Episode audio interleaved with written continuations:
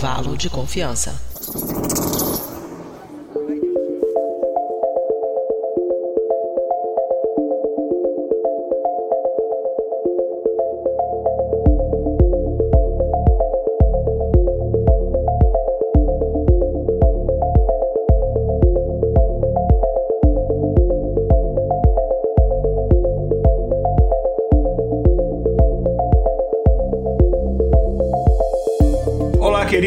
Ouvinte do Briden, está começando mais um episódio do Intervalo de Confiança, uma distribuição uniforme de pensamento crítico. Esse é o nosso episódio de número 151. A gente vai falar de um assunto que a gente não abordou aqui antes, a gente já falou um pouco sobre segurança de dados, agora a gente vai falar de uma coisa mais ampla do que isso daí. E para isso a gente trouxe uma pessoa que é especialista no assunto, enfim, que não é a nossa área de especialidade, então quando é assim a gente traz algum, uma pessoa especialista no assunto. A pessoa que vai gravar com a gente hoje. Eu já vou apresentar ela, a gente sempre, primeiro a gente faz o primeiro quadro de recados rapidinho. E só lembrando que esse não é um tema que a gente, como eu falei, abordou antes, mas é um tema de fundamental importância para todo mundo. A gente vai até citar alguns causos aqui, casos reais, assim, que de pessoas que, que, tiveram prejuízos enormes, assim, por não prestarem atenção nesse tipo de coisa. E então, fique aqui com a gente escutar esse episódio para você não ficar depois aí mandando o dinheiro pro príncipe da Nigéria. É isso, gente. Então, a gente já começa o episódio. Antes, a gente vai só aqui para um breve quadro de recados da nossa produtora, a Mariana Lima.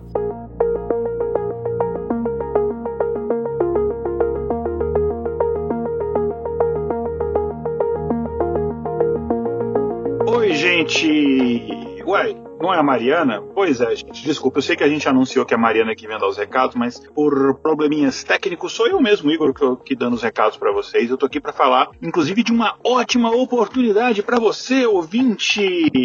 É isso mesmo, uma oportunidade para vocês ganharem muito dinheiro. O príncipe da Nigéria vai doar uma enorme fortuna e escolheu você, você mesmo que está escutando a gente agora, para receber esse dinheiro. São milhões de dólares. Você só precisa precisa enviar para a gente um Pix para pagar os custos de transferência bancária, coisinha pouca aí, coisa de, sei lá, 500 reais só, e tá tudo certo. Gente, fala sério, né? Você sabe que isso é um golpe. Pois é disso e de outros assuntos relacionados que a gente fala neste episódio. Eu tô aqui com um convidado muito bacana, um especialista no assunto que manja tudo desse assunto. Esse, inclusive, é um tema muito importante que precisa chegar no maior número possível de pessoas. Por isso, eu peço para vocês curtir as nossas redes sociais e usar elas para divulgar o programa. Quer fazer um comentário, adicionar alguma coisa? Dá um compartilhar, coloca o seu comentário lá e compartilha o episódio para outras pessoas terem acesso a isso também. Então, lembrando Lembrando, no Facebook, curta a página Intervalo de Confiança. No Twitter, siga o perfil iConfPod e no Instagram também estamos como iConfPod. Soletrando é I-C o-N-F-P-O-D. E ConfPod, ok? E no TikTok você pode ver as nossas dancinhas. Não, isso é outro golpe, a gente não tem TikTok. Bom, e vocês também podem fazer parte do nosso grupo de ouvintes no Telegram. Entra lá no nosso site, no intervalodeconfianca.com.br. Entre, é, lá tem um, um, post do episódio lá, vocês vão ver o link para você fazer parte desse grupo. Entra no grupo e participe do debate desse episódio. Fala o que você achou, fala o que você acha do intervalo de confiança no geral, qual é o seu episódio favorito tipo de temática que você gosta, etc. Mais uma vez, o link para acesso ao grupo está no post deste episódio. Agora, falando sobre este programa especificamente, ele não é feito com apoio da Coroa Real da Nigéria e nem da Mr. Robot Limitada. Nosso trabalho só é possível através da contribuição de ouvintes apoiadores como a Julie de Oliveira, que contribuem mensalmente com valores que começam a cinco reais por mês, o que dá, gente, fala sério, menos do que 20 centavos por dia. Eu sei que a situação tá difícil para todo mundo, mas se você puder dar uma ajudinha, é essa ajuda que mantém este projeto no ar. Então faça como a Julie para que a gente dedique ao episódio de hoje e torne-se você também um apoiador da divulgação científica. Para saber mais, entre em intervalodeconfianca.com.br barra apoie. E para encerrar, uma outra forma de nos apoiar é comprar produtos da nossa loja virtual. A gente tem caneca, camiseta, pôsteres bem legais, então dá uma olhada lá em intervalodeconfianca.com.br barra loja. É isso então, gente. Eu vou ficando por aqui. Bom episódio. Atualiza suas senhas e não clique em links desconhecidos. Tchau, tchau, gente. Até a próxima quinzena. Espero que aí de novo nos recadinhos com a Mariana. Fui.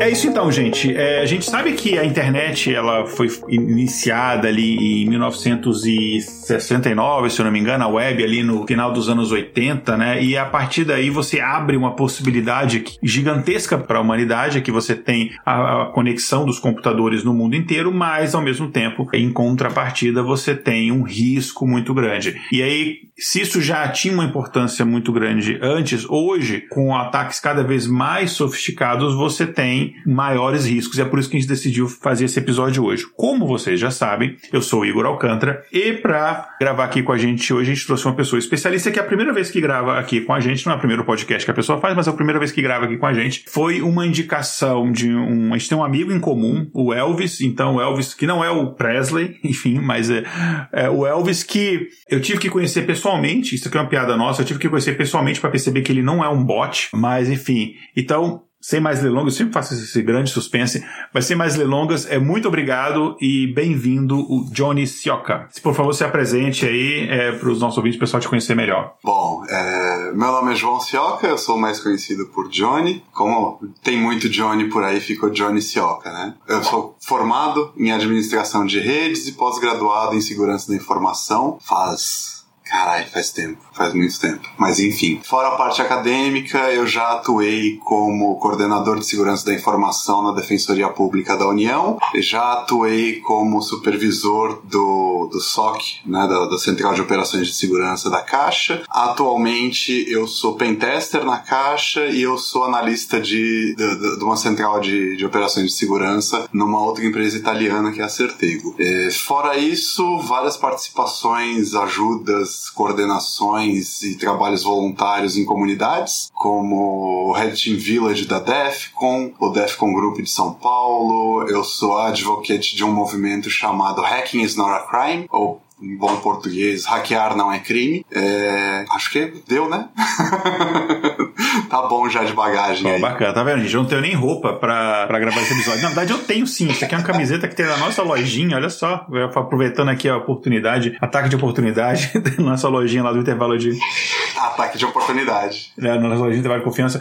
Cara, é bacana, muito legal. Eu, eu confesso que é uma, é uma. Eu lembro uma vez que eu tava, estava fazendo um curso, uma, a, a, tipo, em uma outra vida, é, no começo do século, eu trabalhava muito com tecnologias da Microsoft, e a Microsoft sofria essa reputação que ela tinha, não sei se ela não tem mais ou ainda tem, de que os produtos da Microsoft eram muito inseguros, e de fato eram. E aí a gente, eu era, era palestrante da Microsoft e tal, e a gente passou por um curso dessa questão de segurança, e uma coisa que ficou muito na minha cabeça era, o pessoal falava assim, olha, segurança é uma coisa que normalmente se pensa no final. Por exemplo, eu tô fazendo, tem um produto que eu estou fazendo, eu faço esse produto, ele está pronto, aí agora vamos adicionar a parte de segurança. Nunca dá certo. É, é segurança é, tem que fazer parte do projeto, não tem que ser um plugin, um add-on ali, né? Um plugin, né? Pague a mais Exatamente. Para, ser, para ter segurança e tal. E aí uma das coisas que a gente vai, vai comentar é isso, né? Que é, é, é esse pensamento em relação à segurança, ele tem que fazer parte desde o começo, né? Você não tem que se preocupar com ele só quando der merda. É, então, isso daí na verdade é, é até um movimento conhecido hoje em dia como Shift Left, que é de trazer a segurança para o início dos projetos, né? Pensando então num projeto como uma linha do tempo, ao invés dela estar tá lá no final, ela vai movendo para a esquerda para cada vez mais no início do projeto. Puxar algumas coisinhas aí rapidinho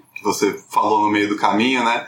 Vamos lá. Você tinha comentado do príncipe nigeriano, isso daí é, uma, é, é um, um, assunto que eu pego muito em palestra minha como exemplo, especialmente se a gente for lembrar que o, o esquema do príncipe nigeriano já teve uma vítima, não, não chegou aos finalmente, mas teve ali o Mordeu a Isca, uma vítima muito famosa na pessoa do excelentíssimo presidente da república.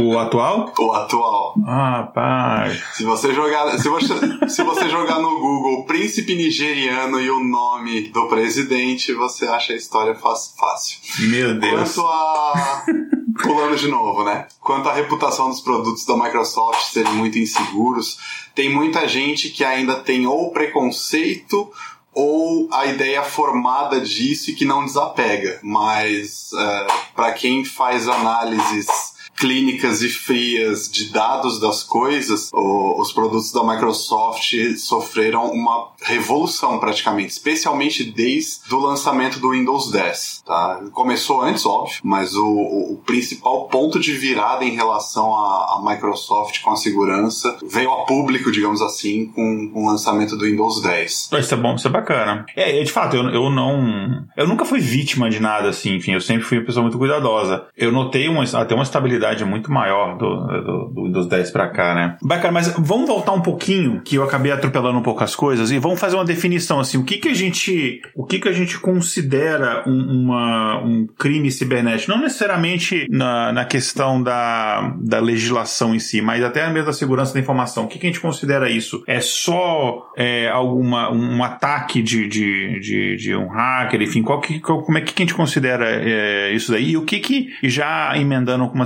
uma segunda pergunta, quais que, que são os tipos de intenções, por exemplo, o pessoal que faz isso é só para tentar roubar dinheiro seu ou tem alguma, ou tem alguma outra coisa? Na questão do que é crime cibernético, em relação à legislação, a maior parte da, da, da coisa acaba sendo análoga a, a crimes comuns. Então tem muito pouca coisa que você realmente precisa de uma tipificação específica e que tenha vindo nos últimos anos ou que ainda precise vir. É, por exemplo, se você tem acesso não autorizado ao celular de uma pessoa, aos dados do celular de uma pessoa, não difere em nada de você pegar a bolsa de uma pessoa e abrir sem autorização dela, mexer nas coisas lá dentro. Por exemplo, digamos que você tenha uh, um caderninho onde você tem anotado o seu uh, o número da sua conta do banco e a sua senha e você deixa ele na sua bolsa. Teoricamente, aí não tem nada de errado. A sua bolsa é sua, não, teoricamente ninguém deveria mexer nela além de você. A partir do momento que alguém mexeu nela, é como se tivesse então acessado o seu telefone celular e acessado alguma conta sua ali em relação a, por exemplo, como é que a gente trata em um, em um SOC, né, em um centro de operações de segurança. A gente acaba vendo mais coisas que são realmente ligadas à parte de conectividade de internet. Então, por exemplo, quando o pessoal começa a disparar é, links falsos por SMS ou WhatsApp, né? Quando tem, por exemplo, ó, a sua senha vai expirar em 24 horas, clique aqui para trocar ou a sua conta será cancelada. Esse é o tipo de coisa que a gente trata lá. Tem muito pouco ainda, o pessoal, principalmente se não me engano, do Itaú foi quem começou mais a fazer propaganda a respeito disso, em horário nobre, inclusive, encadeando dois, três blocos de propaganda a respeito para aumentar a conscientização. Eu achei muito bacana. Tem também a parte da gente conseguir receber, né? A gente não tem como a gente adivinhar quando alguém está mandando um desses ataques. Então, a gente depende de cliente, de pessoa física, de qualquer pessoa por aí mandar pra gente. Então, muitos lugares têm endereços específicos de e-mail ou um contato específico de WhatsApp para onde pode mandar. É sempre bom dar uma olhada na página dos bancos. Com relação a tipos de intenção e de ataque, você comentou sobre, sobre o financeiro, né? Ele é um dos grandes, acho que hoje em dia, pelo que eu me lembro, ele já passou, acho que tem uns 5 anos mais ou menos que eles passaram em volume. Mas até um tempo atrás, o, o maior volume de ataques ainda era relacionado ao hacktivismo, né? Que é o ativismo, a junção das palavras hacker com, ativismo.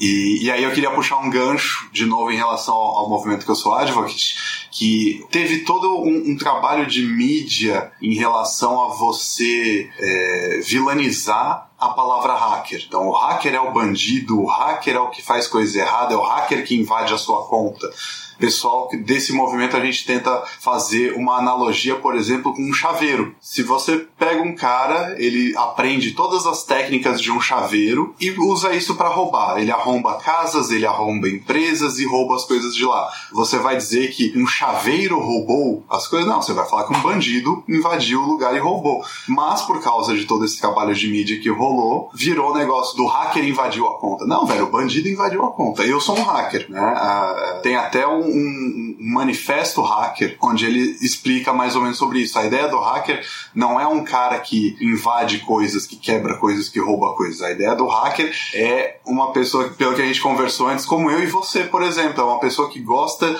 de saber como as coisas funcionam, ele gosta de desmontar as coisas. Você estava falando de, de mexer com Arduino aí, né? Então, é, eu já considero você um hacker. Uhum. Só pela curiosidade de montar coisas com Arduino, ver como é que funciona e tal. A ideia dos hackers desde o início sempre foi essa. São pessoas curiosas, são pessoas que focam em alguma coisa e, e tentam ir a fundo nesse, nesse assunto ou em vários assuntos. Da mesma maneira que com profissionais tem especialistas e tem generalistas, né? Com hacker é a mesma coisa. E hacker não é um termo só voltado para coisas de tecnologia. Um ex-chefe meu, por exemplo, ele fala para todo mundo, cara, minha esposa é uma hacker da jardinagem. Eu comecei a falar pro pessoal, cara, desde que a gente descobriu que estava grávido, Marina agora tem três anos e meio, a minha esposa começou a estudar muito a fundo sobre parentalidade positiva e desenvolvimento infantil. E, cara, ela, na minha opinião, é uma hacker do assunto. Ela consegue de debater e falar a respeito com qualquer especialista. Não quer dizer que ela vai parar de procurar estudar mais, especializar mais. Pelo contrário, ela só vai se empenhar cada vez mais nisso. É, o, o, é o próprio termo em inglês hack, ele não tem essa conotação, nem mesmo digital, ele tem, ele tem uma conotação mais de você ser aquela pessoa é, que encontra a, a, como é que funciona as coisas né, por trás do, do, do, da casca ali, né? Como é que funcionam as coisas. Então, é, aqui usa-se o termo hack para várias coisas mesmo. É, para culinária, já vi o pessoal usar para culinária, por exemplo. É, esse tipo de coisa assim é, é, é bem comum. E a, às vezes, assim, assim, uma. E aí, vou falar um monte de besteira, aí você pode me corrigir à vontade. Mas, a, às vezes, em, em, em, segurança, eu vejo que muita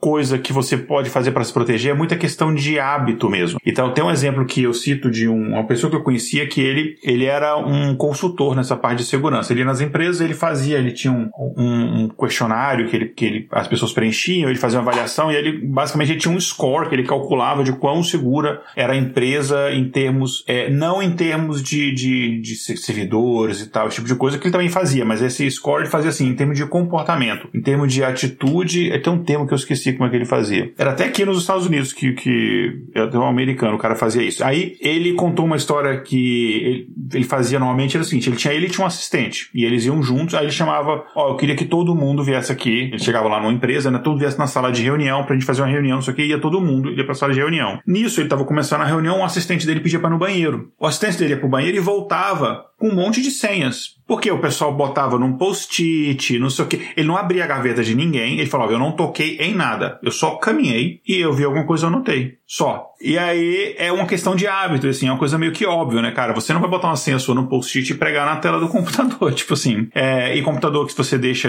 é, deslogado, enfim, esse tipo de coisa, assim. Então, é, deslogado não, você deixa de desbloqueado quando você sai, então tem várias coisas assim. Então, alguns clientes que eu trabalhei, por exemplo, você tinha essa coisa. Se você. É, tinha um cliente que eu, que eu, que eu, que eu trabalhei, é, que era a Pfizer, que se você que se você saísse, era passivo de demissão. Se você sair e deixasse o computador é, desbloqueado, era passivo de demissão. Porque dependendo do seu nível de, de acesso, você tinha acesso a muita coisa ali, né? Faz sentido. Então, é muita questão de segurança e é hábito, né? Então, é uma coisa que a gente é, pode depois comentar em mais detalhe, mas é uma coisa que eu sempre falo para as pessoas, né? É mais hábito do que necessariamente as ferramentas que você está usando o sistema operacional que você está usando. É essa coisa de não clicar em qualquer link, né? Ser uma pessoa um pouco mais cética. Dá até para voltar esse, esse, assunto junto com. Eu, eu, lembrei de um tipo de intenção que eu esqueci, que foi. Na verdade, eu esqueci de dois. O primeiro foi o de aprendizado. Apesar de que hoje em dia tem muito ambiente de ensino onde dá para você aprender sobre hacking é, de maneira segura, tanto para você quanto para o ambiente onde você vai querer explorar mas tem a galera que pensa assim, não, velho, o pessoal nas antigas tinha que ir lá, meter a cara e tentar invadir a empresa mesmo. Então eu quero aprender que nem eles aprenderam. Então tem tanta parte da, da, da vou fazer pra botar banca de que eu fui lá e consegui fazer. Hoje em dia é, é mais raro, mas ainda tem hackers que são assim, que eles não, não, não querem invadir para destruir o negócio, eles não querem invadir para roubar dados, eles não querem invadir para roubar dinheiro, eles simplesmente querem invadir para poder dizer eu invadi aquilo. né? E, e tem os que estão fazendo porque eles, não, cara, eu quero aprender, eu quero ver como é que isso daqui funciona, eu, quero, eu vou tentar invadir aquela empresa porque eu quero ver como é que eles fizeram a segurança deles. A maior parte desse, desse caso todo, querer aprender, são pessoas que acabam se tornando é, pesquisadores de segurança. E uma coisa que está aumentando bastante é a conscientização das empresas em relação a poderem utilizar esse recurso em favor delas. Então, é, tem um, um negócio hoje em dia chamado política de divulgação responsável de vulnerabilidades que as empresas podem publicar na internet. Elas definem lá, ó, você pode acessar do jeito que você quiser. Você pode tentar invadir esse, esse, esse, esse site, ou esse, esse, esse, esse app do celular. Se você encontrar alguma coisa, você pode mandar as informações a respeito para tal e-mail. Uhum. Manda de maneira segura, utiliza o, é, criptografa com uma chave PGP. A, a, nossa chave pública é essa, você vai criptografar com essa e mandar pra gente, que aí o e-mail fica seguro, não tem tanto.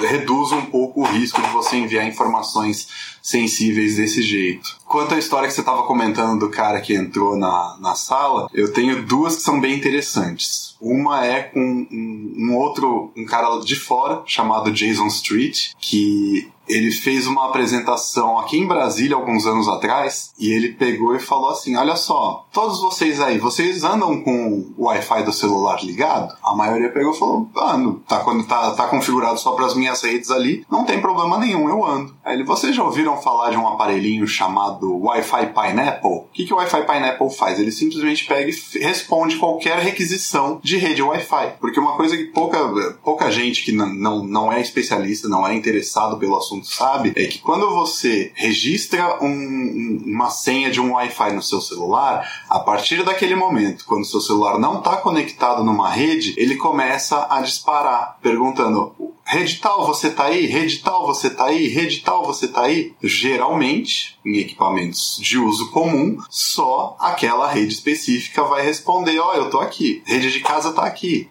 Beleza. Aí, a partir do momento que, que recebeu a resposta do rede de casa tá aqui, seu celular vai lá e manda a senha para ele para conectar e usar a internet pelo seu Wi-Fi. O Wi-Fi Pineapple responde absolutamente todas as requisições. Hum. E aí, então, você manda para ele o nome da sua, da, da, sua rede e a senha que você tem na sua rede. E geralmente o Wi-Fi Pineapple é ligado a um modemzinho 5G então, quando o pessoal tá fazendo isso, eles veem, olha só, eu tô conectado na minha rede de casa, mas eu tô a 10 quilômetros de casa, 20, 30, 50 mil.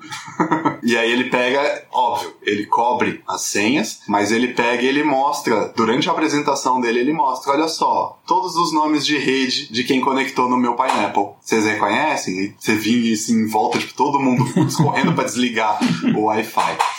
A outra história já é de uma conterrânea nossa, aqui, de, de, de, aqui do Brasil. Tá morando aí nos Estados Unidos, mas é daqui do Brasil, que é a Marina Ciavata. Eu sempre cito ela, é uma ótima amiga e ela é especialista em engenharia social. Mas ela não é da TI, ela não veio da TI e entrou em segurança.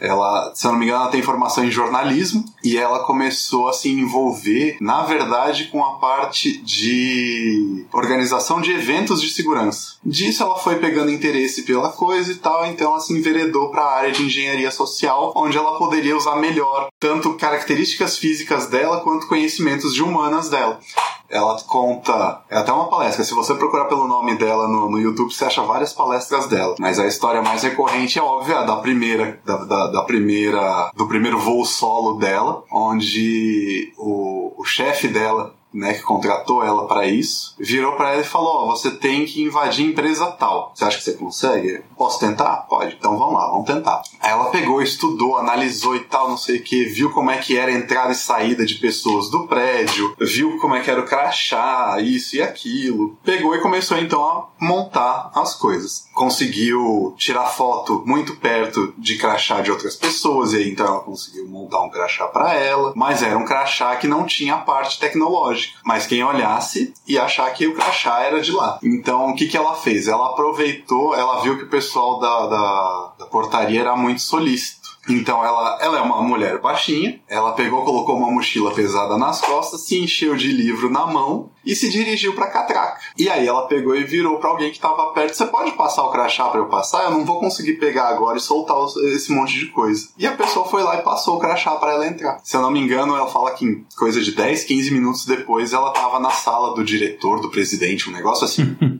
É, o, tem uma série que. Eu já vou adiantar aqui. Eu vou, eu vou, fazer uma indicação no final de uma série, que é o Mr. Robot, que eles usam muito isso na série. Eles fazem muito esse tipo de coisa. E é muito legal essas coisinhas que os, que os caras fazem. De. Eles vão fazendo. No, na última temporada tem bastante isso, que eles vão fazendo um monte de coisa que eles têm que entrar num prédio lá para pegar determinada informação, que ela, só que ela não tá online. Então eles têm que ir lá e, e, e botar um pendrive no servidor e pegar. Cara, uhum. os caras fazem todo esse tipo de coisa para conseguir chegar lá e pegar o crachá do cara que tem acesso, não sei o quê. E é tudo nesse. no papinho um, é, ou às vezes um tá distraindo o outro, tá fazendo isso aqui, isso é bastante comum. Sim. Um, um exemplo é, bom disso daí é o seguinte, é, que não tem a ver com isso, mas acho que é uma, uma, ilustração boa. Tem gente, por exemplo, que se você é uma pessoa mais assim crédula e você vai, sei lá, por exemplo, numa cartomante, aí você vai falar assim: nossa, a cartomante ela falou tudo, ela me conhece, ela é muito boa, ela sabe tudo, não sei o quê. Aí você vai ver de fato como foi a conversa. A cartomante ela só jogou a isca, você que deu as informações. Então, ela falou umas três coisas. Ela viu que você mudou a expressão, ou você confirmou alguma coisa. Ela vai falar assim: ah, você tá problema financeiro, é, eu tô vendo aqui talvez amoroso, aí você já, opa, ah. Aí ela ela vai jogando, vai jogando, aí no final você fala o nome, e aí no final você nem percebeu que você passou essas informações para a pessoa. Então acontece muito isso. Uma pessoa ligar e falar, ah, sou aqui da Casa Bahia e eu queria ter uma entrega e tal, queria confirmar na casa de fulano. Não, aqui na casa de fulano, na casa de não sei quem. Opa, ele já tem informação. E aí vai. Isso. Então, esse tipo de coisa a gente tem que ficar, a gente tem que ficar muito atento. Isso é uma coisa muito importante, de você não dar mais informação do que o necessário, né? Sim. Por exemplo, quando, quando ligam e é engano Tipo, às vezes pegam, ligam duas, três vezes para perguntando pela mesma pessoa. Tipo, você já falou que aquela pessoa não é a dona do celular, que você não conhece ninguém com aquela pessoa, com o nome daquela pessoa. Mas teve, já, já vi caso que tentavam fazer isso justamente para ver se pegavam alguma informação. Não, aqui, aqui não é fulano, esse celular é de ciclano. Que diferença vai fazer você falar o nome? Uhum. Se é um engano. Sim. É, exatamente. você tá só dando informação. É. Um golpe que aconteceu aqui há alguns anos com motoristas de Uber, que é um golpe que eu achei bem sofisticado até assim. É um golpe que muita gente caiu, que era o seguinte: você é motorista de Uber, você tá lá fazendo o seu Uber e aí chamam uma corrida compartilhada. Você pega o primeiro passageiro, ou, é, ou não necessariamente, não necessariamente o primeiro passageiro, mas você pega um passageiro qualquer e você vai lá, tá esperando o próximo passageiro e esse passageiro não aparece. Fica lá, não apareceu o passageiro, está esperando ali. Nisso, toca o telefone a uma pessoa é, falando, se identificando como funcionário do Uber. Falou o seguinte: olha, a gente teve uma denúncia aqui é, em relação ao seu perfil. Você, por favor, deixa esse passageiro que está aí e fica com a gente aqui na linha que a gente tem que resolver a situação, porque a gente, vai, a gente, suspendeu sua conta por enquanto. E teve uma denúncia aqui muito séria. Aí, beleza, você nisso aí você está perdendo tempo. Aí a pessoa ela vai, ó, só para ter certeza que eu estou falando com você mesmo, eu queria confirmar algumas informações. É, o seu nome é esse, a placa do seu carro é esse, correto? A pessoa sabe o carro qual você é, sabe a placa e sabe o seu nome. Te passa uma uma certa segurança. Ah, ok. Aí, a partir disso, a partir que ela já te fisgou, aí ela vai, ela conta a história, não, olha, é porque tá dizendo aqui que a sua foto, você não bate com a foto do perfil, não sei o que, eu precisava confirmar algumas informações que você é você mesmo. Aí ela pergunta, você tá é, fazendo Uber há quantos meses? Algumas informações assim que não são necessariamente perigosas, aí você dá aquelas informações, nenhuma dessa informação, por enquanto, ela é comprometedora. Ah, pessoal, ok, a gente verificou, eu vou voltar a sua conta, só que se você prestar atenção, isso é o relato que a galera falava, a sua conta do Uber, ela nunca tinha sido suspensa. O cara na ligação falou, você deixa offline agora aqui, não aceita nenhuma corrida mais. Você parava pra pensar, falou, oh, mas se o Uber tá lá e suspendeu minha conta, ele suspendeu minha conta, eu não preciso ter que botar a minha conta ali offline para não pegar passageiro. E daí, o cara fala, ó, muito obrigado, você é, confirmou tudo, é, porque você perder um tempo com a gente aqui, a gente vai então te dar um, crédito ali, te mandar, sei lá, 50 dólares, por exemplo, não sei o valor que o pessoal falava. Aí o cara, ah, beleza, vai cair aqui na minha conta no Uber? Não, você passa aqui para mim o número do, do, do, cartão que está registrado aí, que a gente manda direto no seu cartão registrado. E aí que a galera caía. Muita gente caiu. Porque ele te dava informação. E qual que era o golpe? Você estava fazendo a corrida compartilhada, o passageiro que não apareceu era o golpista. Como ele tá ali, você tá como motorista dele, ele tem lá o seu nome, o seu veículo e a placa do veículo. Então, nisso daí é que ele te passa o golpe. E aí, bastante, isso aqui foi um maior negócio, o Uber teve que se explicar, não sei o quê, que, assim, foi coisa de, foi coisa de, sei lá, centenas de, de motoristas que caíram nesse golpe. Foi bastante gente e tal. E no final é sempre um cara ligando. Você não vê o telefone da pessoa, que quando o, você liga pro, pro Uber, aparece o telefone do Uber, né? Não o telefone da pessoa. Então você olha lá o telefone, ah, o telefone é do Uber. Então é bem incrível e tal. Então tem muito isso aí, engenharia social. O cara não invadiu nenhuma conta sua, o cara não fez nada. Ele só usou a lábia dele. É, bem por aí. Eu tava tentando lembrar agora, eu vi um tempo atrás, não era nem em relação à tecnologia, era, era, uma, era uma apresentação sobre gestão de risco onde o cara pegava e destrinchava, ele comentava sobre os principais fatores para você identificar um, um, ataque de engenharia social, independente do meio utilizado, independente do assunto utilizado. Então, geralmente são, são pessoas. Os métodos vão tentar te imputar um senso de urgência. Então, por exemplo, que nem eu comentei no início, né? Teve, tem casos de SMS que a gente recebe dizendo: ah, se você não clicar aqui para trocar a sua senha, a sua conta vai ser cancelada em 24 horas. Cara, você tem 24 horas para fazer isso. Mas tem muita coisa que a gente pega e vê que é muito similar ao que o pessoal já usa há muito mais tempo em marketing e vendas. Por exemplo, quando tinha, quando tinha, tem até hoje aquelas promoções do, você vai, se você pega, se você for um dos 10 primeiros compradores, você ainda leva tal coisa. Cara, todo mundo vai levar. Ele só te colocou aquele negócio dos 10 primeiros para você sair correndo e comprar logo. É, eu, eu tinha, tinha uma, aquelas Tech Pix, né? Que tipo, se você ligar Isso. os 10 primeiro, coisa assim, ganha o negócio. E aí passava a mesa aqui e falou, pô, tá vendendo um pouco, né? Que até agora não, não vendeu 10, então. Bem por aí. É. Bem por aí. E aí você pode usar tanto como um incentivo quanto como uma ameaça, né? Você pode usar o mesmo, a mesma ideia ali do, dos dois jeitos. Outra coisa que você vai tentar fazer num ataque desse, ou o atacante vai tentar fazer, não você, vai ser tentar dar um senso de autoridade para a coisa. Então ele vai tentar fazer você se sentir seguro em relação a ele. Que nem você falou o caso do cara ligando pro, pro motorista do Uber e passando o nome e a placa do carro. Isso daí faz você se sentir um pouco mais seguro em relação a ele. Mas a gente tem que lembrar que hoje em dia, com a quantidade de, de bases que já vazaram, com a quantidade de dados pessoais que já vazaram, seu nome não é um dado, não, não é um dado privado, não é um dado sigiloso. Seu CPF não é um dado sigiloso, sua data de nascimento não é dado sigiloso. Se duvidar o número da sua conta no banco não é dado sigiloso e por aí vai. É, e dependendo do tipo de acesso que a pessoa tem a você, sei lá, se é um vizinho, a pessoa, sei lá, de alguma coisa do gênero, a pessoa tem até mais informação, porque você pode botar um adesivo lá que você torce para time tal, ou do clube de escoteiros não sei de onde, você bota um monte de informação que a pessoa, você bota aqueles adesivos de família, a pessoa sabe quantos filhos você tem. Então, só, por exemplo, de olhar um carro pro seu, a pessoa tem um monte de informação sua. Exato. E sem você precisar fazer, falar nada e sem a pessoa precisar invadir nenhum sistema. Exatamente. A ideia do, do da engenharia social é justamente essa é, é, ser o caminho de, de menor dificuldade técnica. Até porque a ideia do, da engenharia social é conseguir sempre um acesso legítimo ao bem final, digamos assim. É, é fazer com que você ceda o seu dinheiro, é fazer com que você ceda as suas informações de autenticação e por aí vai. Então, é, é uma grande dificuldade, por exemplo, hoje em dia para os bancos, porque para os bancos o que conta é o acesso do cliente. Então é o seu usuário, é a sua senha, é o seu cartão, é a sua assinatura digital, é o seu token que está no celular ou está num aparelhinho e por aí vai. A partir do momento que alguém tem todos esses eh, itens de, de autenticação, de identificação, para o banco é você que está acessando a sua conta. E até você provar que não, né, o, o ônus da coisa sempre acaba ficando no mais fraco e em quem está acusando. É. Uh, agora eu quero voltar só um pouquinho é, para a gente falar sobre é, tipos de, de, de, ataques mais comuns, assim, por exemplo, uhum. de phishing, DDoS, esse tipo de coisa. Mas antes da gente falar isso, eu só vou falar dois coisinhas aqui. É, enquanto a gente fala sobre isso, o primeiro é, eu queria dar aqui um abraço e uma boa noite ao pessoal que está acompanhando aqui ao vivo. Então, mandaram aqui no chat a mensagem aqui o Michael Coleto, a Tati Sioca, deve ser da, da, da sua família. Uh, Minha mãe. Ah, então. minha, mãe, minha mãe às vezes aparece também.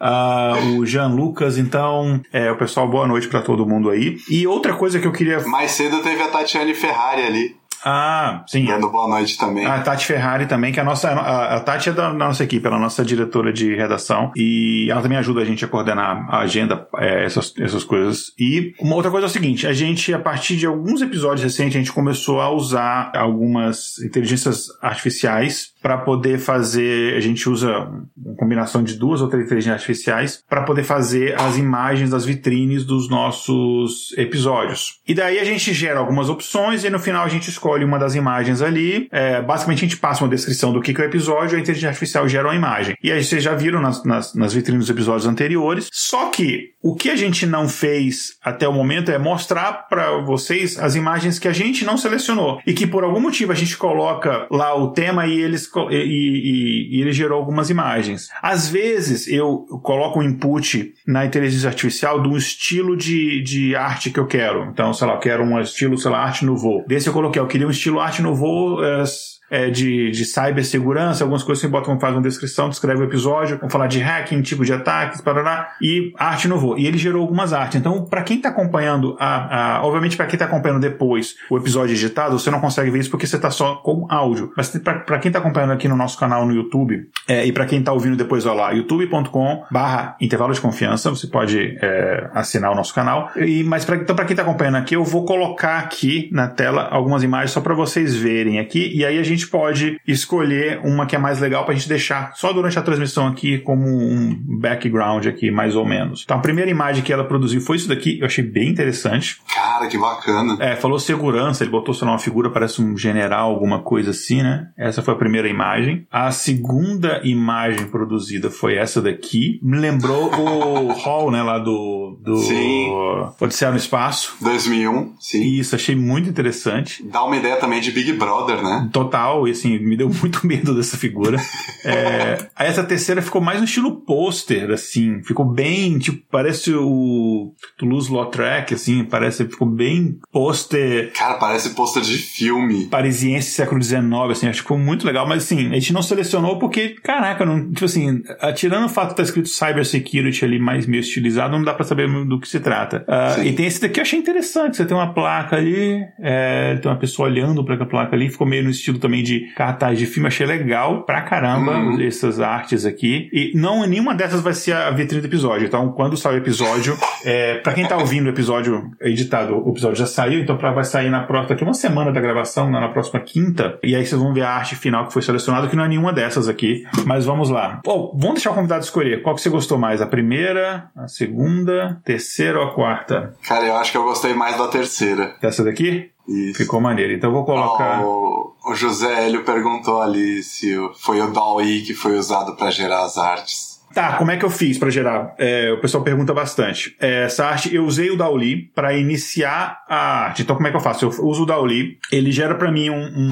um, modelo de arte, que o Dauli é muito bom para gerar cenário, mas não para gerar os detalhes em si. Aí eu uso o Dauli, eu pego essa imagem, eu faço um upload dessa imagem, aí eu uso essa imagem como input pro Mid Journey. Aí o Mid Journey ele gera uma, uma imagem final inspirada na imagem do Dauli. Aí essa outra essa imagem final, às vezes eu faço um tratamento final numa rede neural que eu mesmo escrevi usando o TensorFlow. Então, às vezes a gente, eu, só, eu uso só essas duas coisas, às vezes o, o, o Midjourney só depende do resultado que a gente consegue. Mas normalmente eu faço des, é, pelo menos essas duas e aí depois eu posso. Eu tenho uma, tem uma outra, uma que eu fiz no. Uh, tem uma rede neuralzinha que eu, que eu trabalhei no, no TensorFlow, no meu computador mesmo, que eu, eu dou o input de uma imagem e um determinado estilo. Eu, eu tenho lá, eu, eu dou, sei lá, umas 20, 50 imagens de um determinado estilo, e aí ele transforma aquela imagem naquele estilo. É, enfim, uh, boa pergunta. É bacana. Eu não manjo absolutamente nada dessa parte, mas eu tava acompanhando a Naomi Wu, né? Uhum. Não sei se você conhece, uma maker lá da, da China, e ela começou a trabalhar com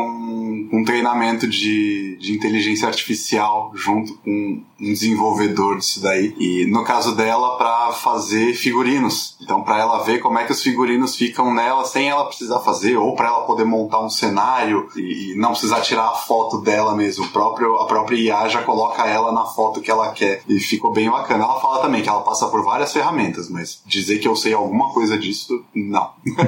é bem legal, mas assim, eu sou cientista de dados, então assim, a gente trabalha com isso, então aí meio que vira a nossa obrigação.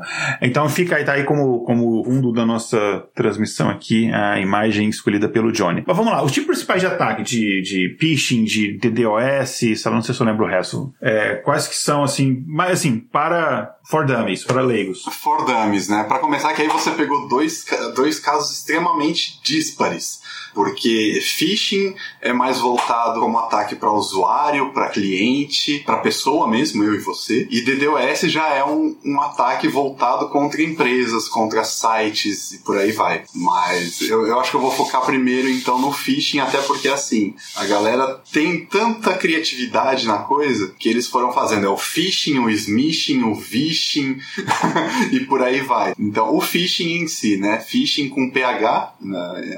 ao invés do F do termo em inglês de pescaria, mas que a ideia é justamente essa, é de você pescar as coisas. Então, o, o phishing, ele inicialmente é pensado em, em muitos alvos, né? Você não vai fazer um negócio personalizado para cada um, você vai fazer um negócio bem genérico para sair mandando para todo mundo. Então, ele começou óbvio com, com em relação ao termo phishing, começou com e-mails, e aí a gente tem, por exemplo, os mais antigos que eram, que nem a gente já citou no início, o príncipe nigeriano, onde você recebia lá então um e-mail com toda uma historinha de que o cara é um príncipe nigeriano que tem uma herança para receber, ou que ele tem uma herança que ele não pode receber e ele escolheu dar para você, e por aí vai. No final das contas é só um, um uma, uma historinha ali para te enganar para você dar dinheiro para ele. É, quando eu fui fazer uma das primeiras apresentações em relação a phishing, que o foco da apresentação inclusive era phishing, cara, eu saí pesquisando coisas, eu fui descobrir que o príncipe nigeriano, na verdade, já é uma versão recente de um golpe que era dado, velho, lá na Idade Média. O pessoal saía por aí andando e contando história do tipo, olha, eu até esqueci o nome do, do negócio, mas era um negócio assim: olha, eu tô aqui representando um, um barão, um não sei que é muito importante, que ele tá preso e ele precisa pagar uma multa de não sei quanto, mas na, na, ele tem posses, então ele pode te dar terras, ele pode te dar barras de ouro, ele pode te dar relíquias e por aí vai. E tinha gente que caía desde lá de trás. É o golpe da loteria, né? De ó, tem um bilhete premiado. Ele sempre ele sempre pega na ganância da pessoa. Exatamente, exatamente. Pessoal não tem muita criatividade, então acaba mudando o meio, muda o nome. Então do phishing veio o smishing, com SM, que é justamente por causa de SMS. Então, que nem as, ah, quando você recebe um negócio do tipo, ah, sua conta vai ser cancelada em 24 horas se você não acessar esse link e trocar sua senha. Ou um que a gente recebeu bastante lá no SOC da Caixa, que era em relação ao FGTS, especialmente quando começaram os programas usando facilitação de saque do FGTS, por aí vai. É, o, só aqui um, um, daqui um bem-vindo aqui ao Guilherme Yu, que ele falou que o tesouro dele não mandou o aviso, ele chegou só agora pra festa, mas enfim, é, é, chegou na melhor parte. É, sabe uma coisa coisa que me lembra, você falou de phishing, conta essa história antiga aí. Cara, a história do gato de botas é isso. Sim. O, a história do gato de botas é exatamente isso. Ah, eu, eu, eu saí para pesquisar e eu achei um artigo onde faziam paralelos em relação à mitologia. Então tinha coisas, por exemplo, o, o Ícaro, por exemplo. Ícaro foi um, um, engenheiro social dos deuses. Ele conseguiu enganar os deuses para roubar o fogo. Olha só. Ícaro, não, não, pera, tô confundindo. Não é Ícaro que roubou o fogo. Não, esse é o Prometeu. Prometeu. É. Isso. E na verdade, assim, roubar o fogo foi só a primeira coisa. Teve um outro, né? Que nem, né? A gente vai lendo tanta coisa, a gente vai esquecendo quando a gente não vem em cima assim. Então, mas eu lembro que ele tinha duas ou três coisas Prometeu que ele enganou um o mesmo Deus, duas ou três coisas. Ele era um engenheiro social. Interessante. Eu até comentava isso no negócio. Ele era o engenheiro social dos deuses. Ele hackeou um deus lá três vezes. Enganou o cara três vezes. Olha, interessante.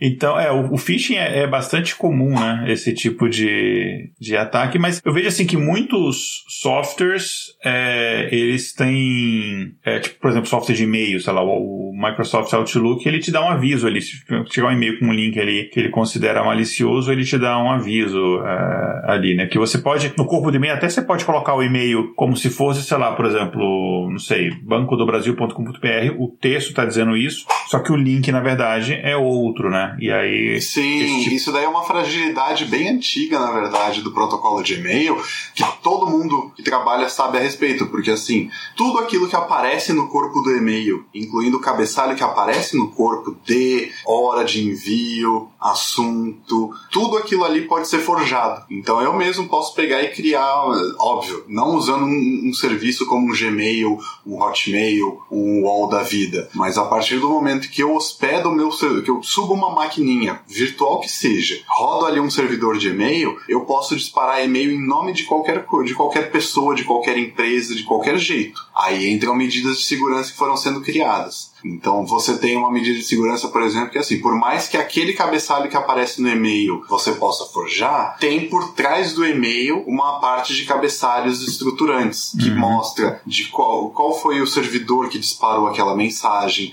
quais servidores ele passou pelo caminho até chegar no servidor onde está a sua conta de e-mail que entregou então a mensagem na sua caixa postal. Isso daí você consegue então trabalhar a questão de segurança em cima. Então você tem é, informações que você pode colocar no seu no, no, registro de DNS do seu site e que aí os, os, os servidores de e-mail que recebem a sua mensagem vão validar, ó, IP tal disparou essa mensagem para gente em nome de tal domínio. Aí ele pega e vai lá checar no domínio. Domínio tal, esse IP pode mandar e-mail em seu nome? Ah, esse e-mail é legítimo, ele pode mandar, beleza. Então ali já deu um ok, já fica mais tranquilo. É, ou então, não, esse IP aí não é dos nossos, eu não reconheço ele, e aí tem detalhes da política. Você pode, por exemplo, configurar ele para é, ignorar completamente qualquer mensagem que não seja veri não seja legítimo. Então, isso daí é uma configuração que é um pouco mais complexa de fazer, porque você tem que ter certeza absoluta de que todos os e-mails que você está disparando são legítimos. Você como empresa, né?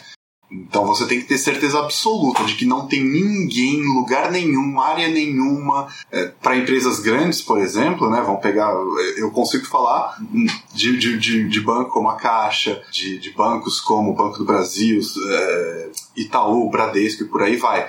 São bancos que têm é, estruturas grandes de TI e estruturas negociais grandes também, né? Então, às vezes, tem uma, uma equipe de marketing que está fazendo uma promoção específica e eles tiveram que ser muito uma questão muito urgente para aquela promoção. Eles acharam que não ia dar tempo de acionar a TI para montar toda a estrutura certinha, então eles resolveram subir um servidorzinho de e-mail lá e disparar por lá. Se você configura a sua parte de, de, de segurança de e-mail no seu domínio para que todos os e-mails não legítimos sejam descartados, e aí a proteção máxima do, do, em relação ao spam, né? Ao spam e ao phishing.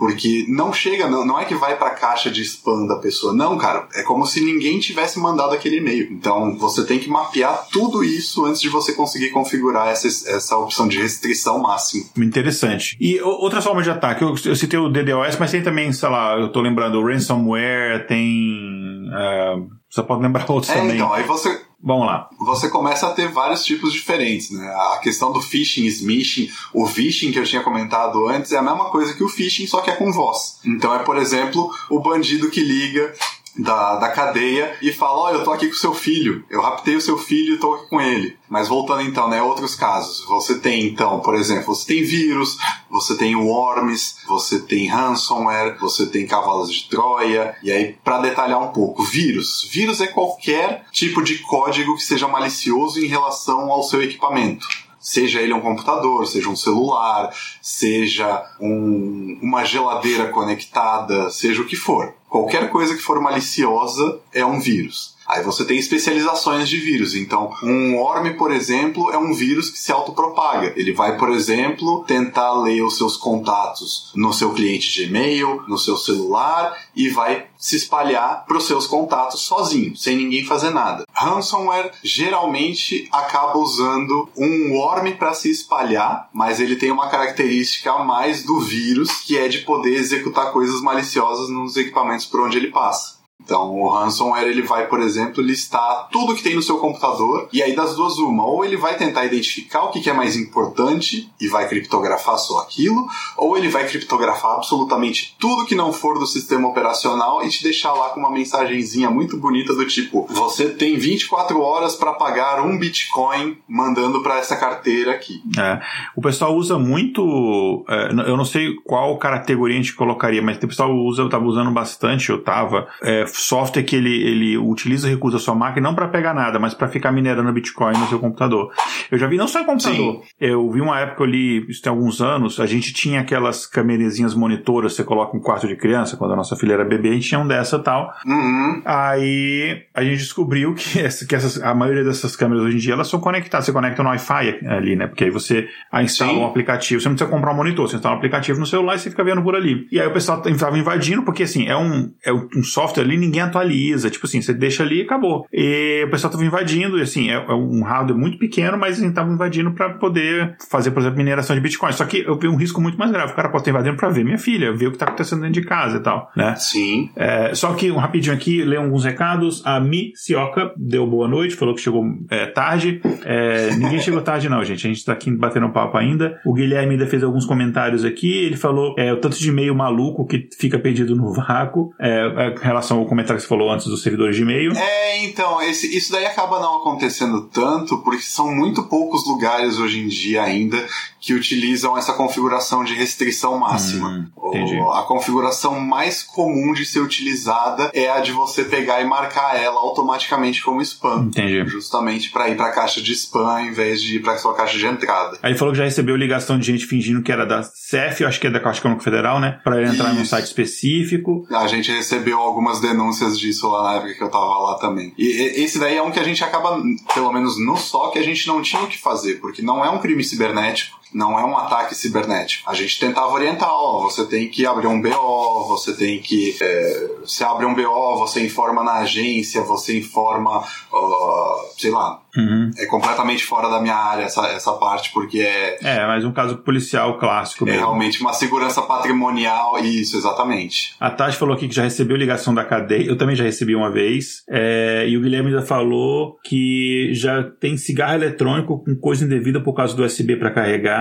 Sim. E ele falou: se procurar em base de bug bout, tem um monte de link de câmera de segurança que está em pública. Ai, nossa, caramba. Sim, exatamente. Esse, esse que ele falou do, do USB com coisa indevida tem um Dá pra, eu acho que dá para chamar de protocolo já, talvez um framework, que é conhecido como Bad USB. O que, que ele faz? Ele finge que é um teclado ao invés de ser um dispositivo de armazenamento, e aí ele interage com o seu computador como se fosse um teclado. Ele é programado mais ou menos como um Arduino, você prepara toda a programação dele no programa e sobe para o dispositivo. Então, por exemplo, o Flipper tem uma, entre todas as funcionalidades dele, ele tem uma dessa. É, quando eu comentei o negócio da, da Marina, dela fazer um, um crachá visualmente igual ao legítimo, o Flipper consegue ler e clonar é, cartões NFC.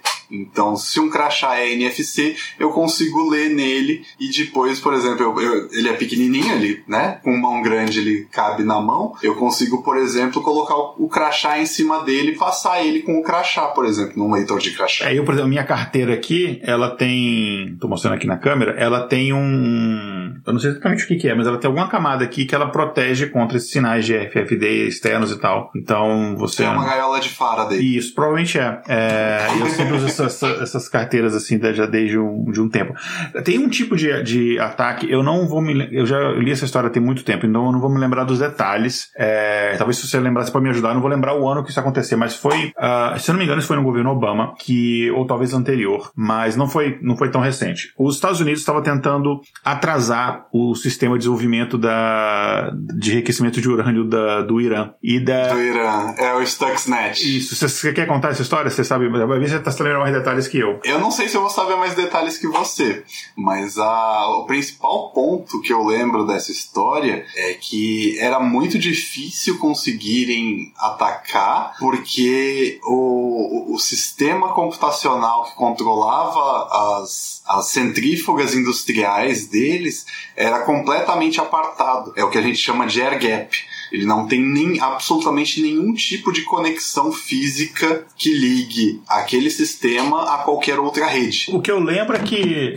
Uh, mas pode ser que a história esteja um pouco uh, já glamourizada, mas o que eu lembro é que os caras falaram o seguinte: olha, algum dia vai ter algum maluco lá dentro, algum pesquisador, algum cara que vai precisar, sei lá, de algum pendrive, alguma coisa, e não vai ter. E ele vai sair para comprar. Uhum. Então os caras uhum. pegaram vários pendrives infectados botaram na caixinha com seus pendrive novo, mas que só afetava o software, o sistema operacional da, da máquina lá que fazia o enriquecimento do urânio lá, e botaram para vender nas banquinhas, nos lugarzinhos lá de que vendia esse pendrive a, em volta desses laboratórios. E aí passou um tempo, passou acho uma mês, não sei se chegou a passar mais de um ano, uh, um cara, de fato aconteceu esse caso, o cara foi lá, pô, tô precisando do pendrive, ele foi lá e pegou de fato um dos pendrives que estava infectado, assim, era um negócio, e aí ele foi lá, colocou e, e deu certo, mas assim, os caras tiveram que esperar bastante tempo e atrasou, assim, anos o desenvolvimento nuclear do Irã. E sim, eu acho assim, não acho que foi uma coisa correta, sendo bem sincero, né? É, que os Estados Unidos fez, mas eu acho engraçado a ideia. Eu, eu, queria estar na reunião que o cara propôs isso e a galera, pô, vamos, vamos, vamos fazer isso aí. Uhum. É, então, o, o, se eu não me engano, foi o primeiro caso que teve de, de ataque cibernético capaz de danificar a infraestrutura física. De lá para cá já houveram outros, alguns não intencionalmente, como foi o caso do WannaCry. Né? O WannaCry foi, para quem não, não, não, não acompanha essa área de notícias, o WannaCry foi um ransomware que se espalhou muito, muito rapidamente.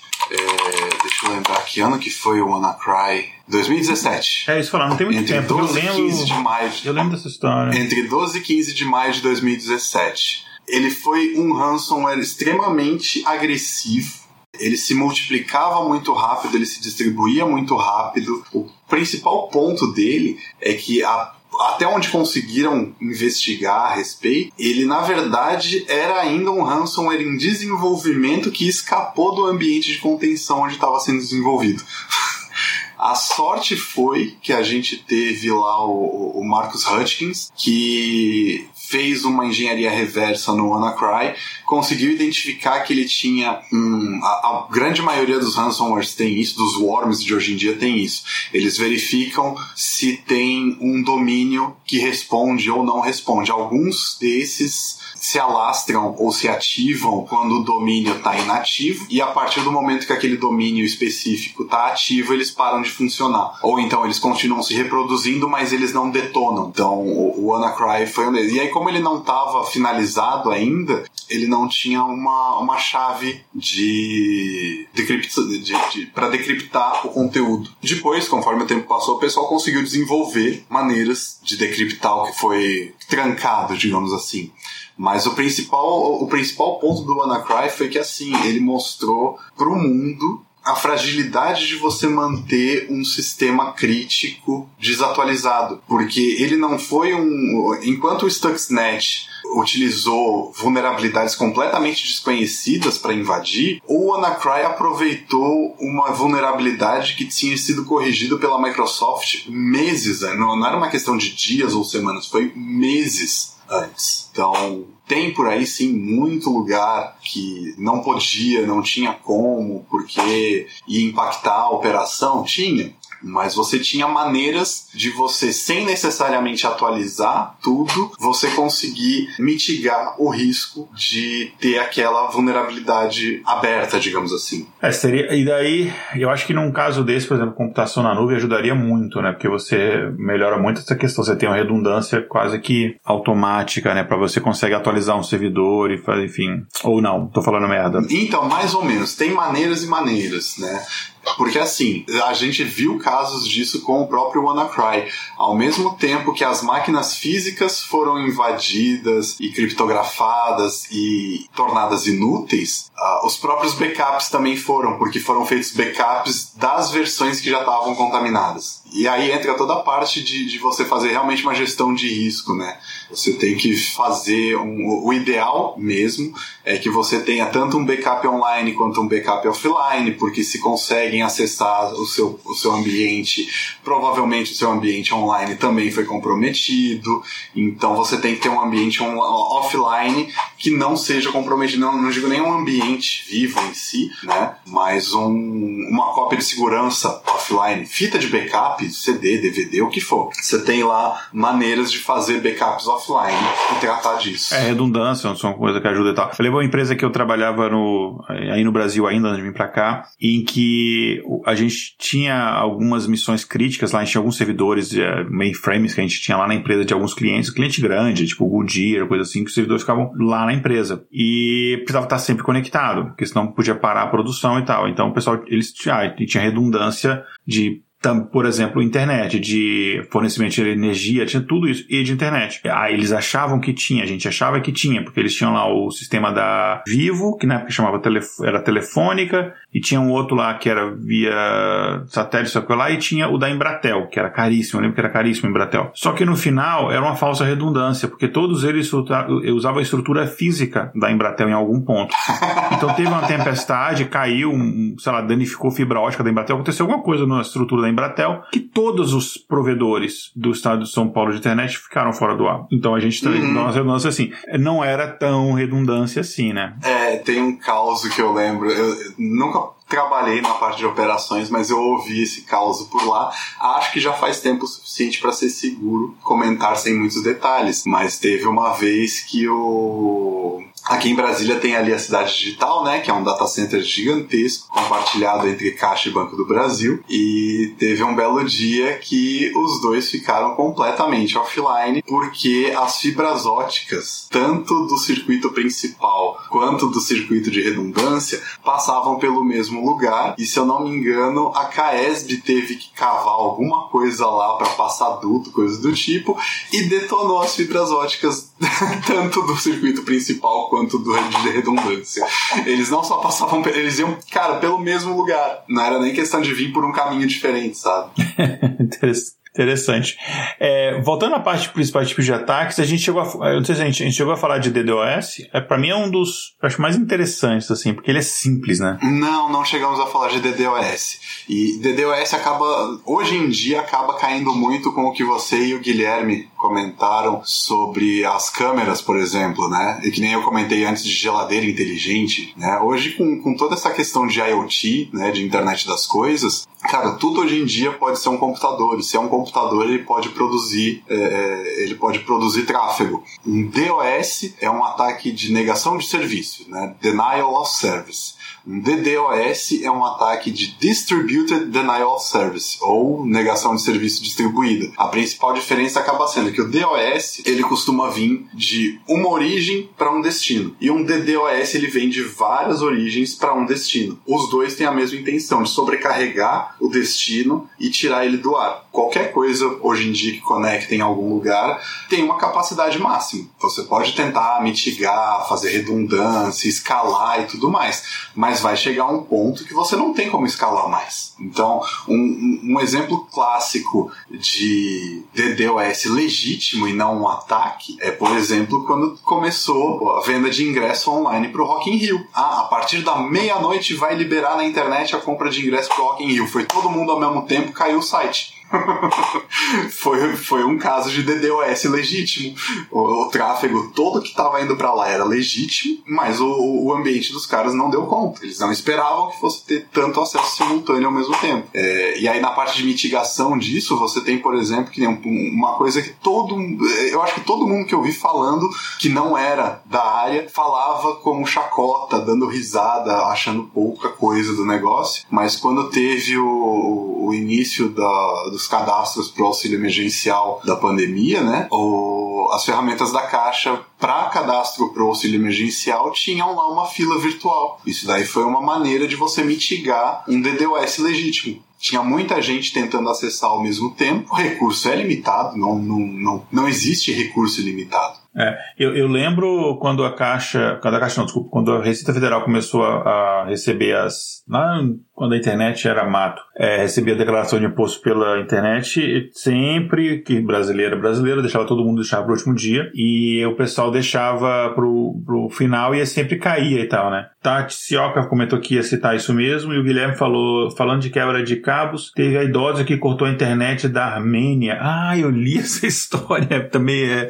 Eu já fui atrás aqui, porque eu lembrava de ter ouvido falar disso, mas eu nunca consegui parar para ler a respeito. E ele fala que senhora de 75 anos corta por acidente internet da Armênia e de parte da Geórgia.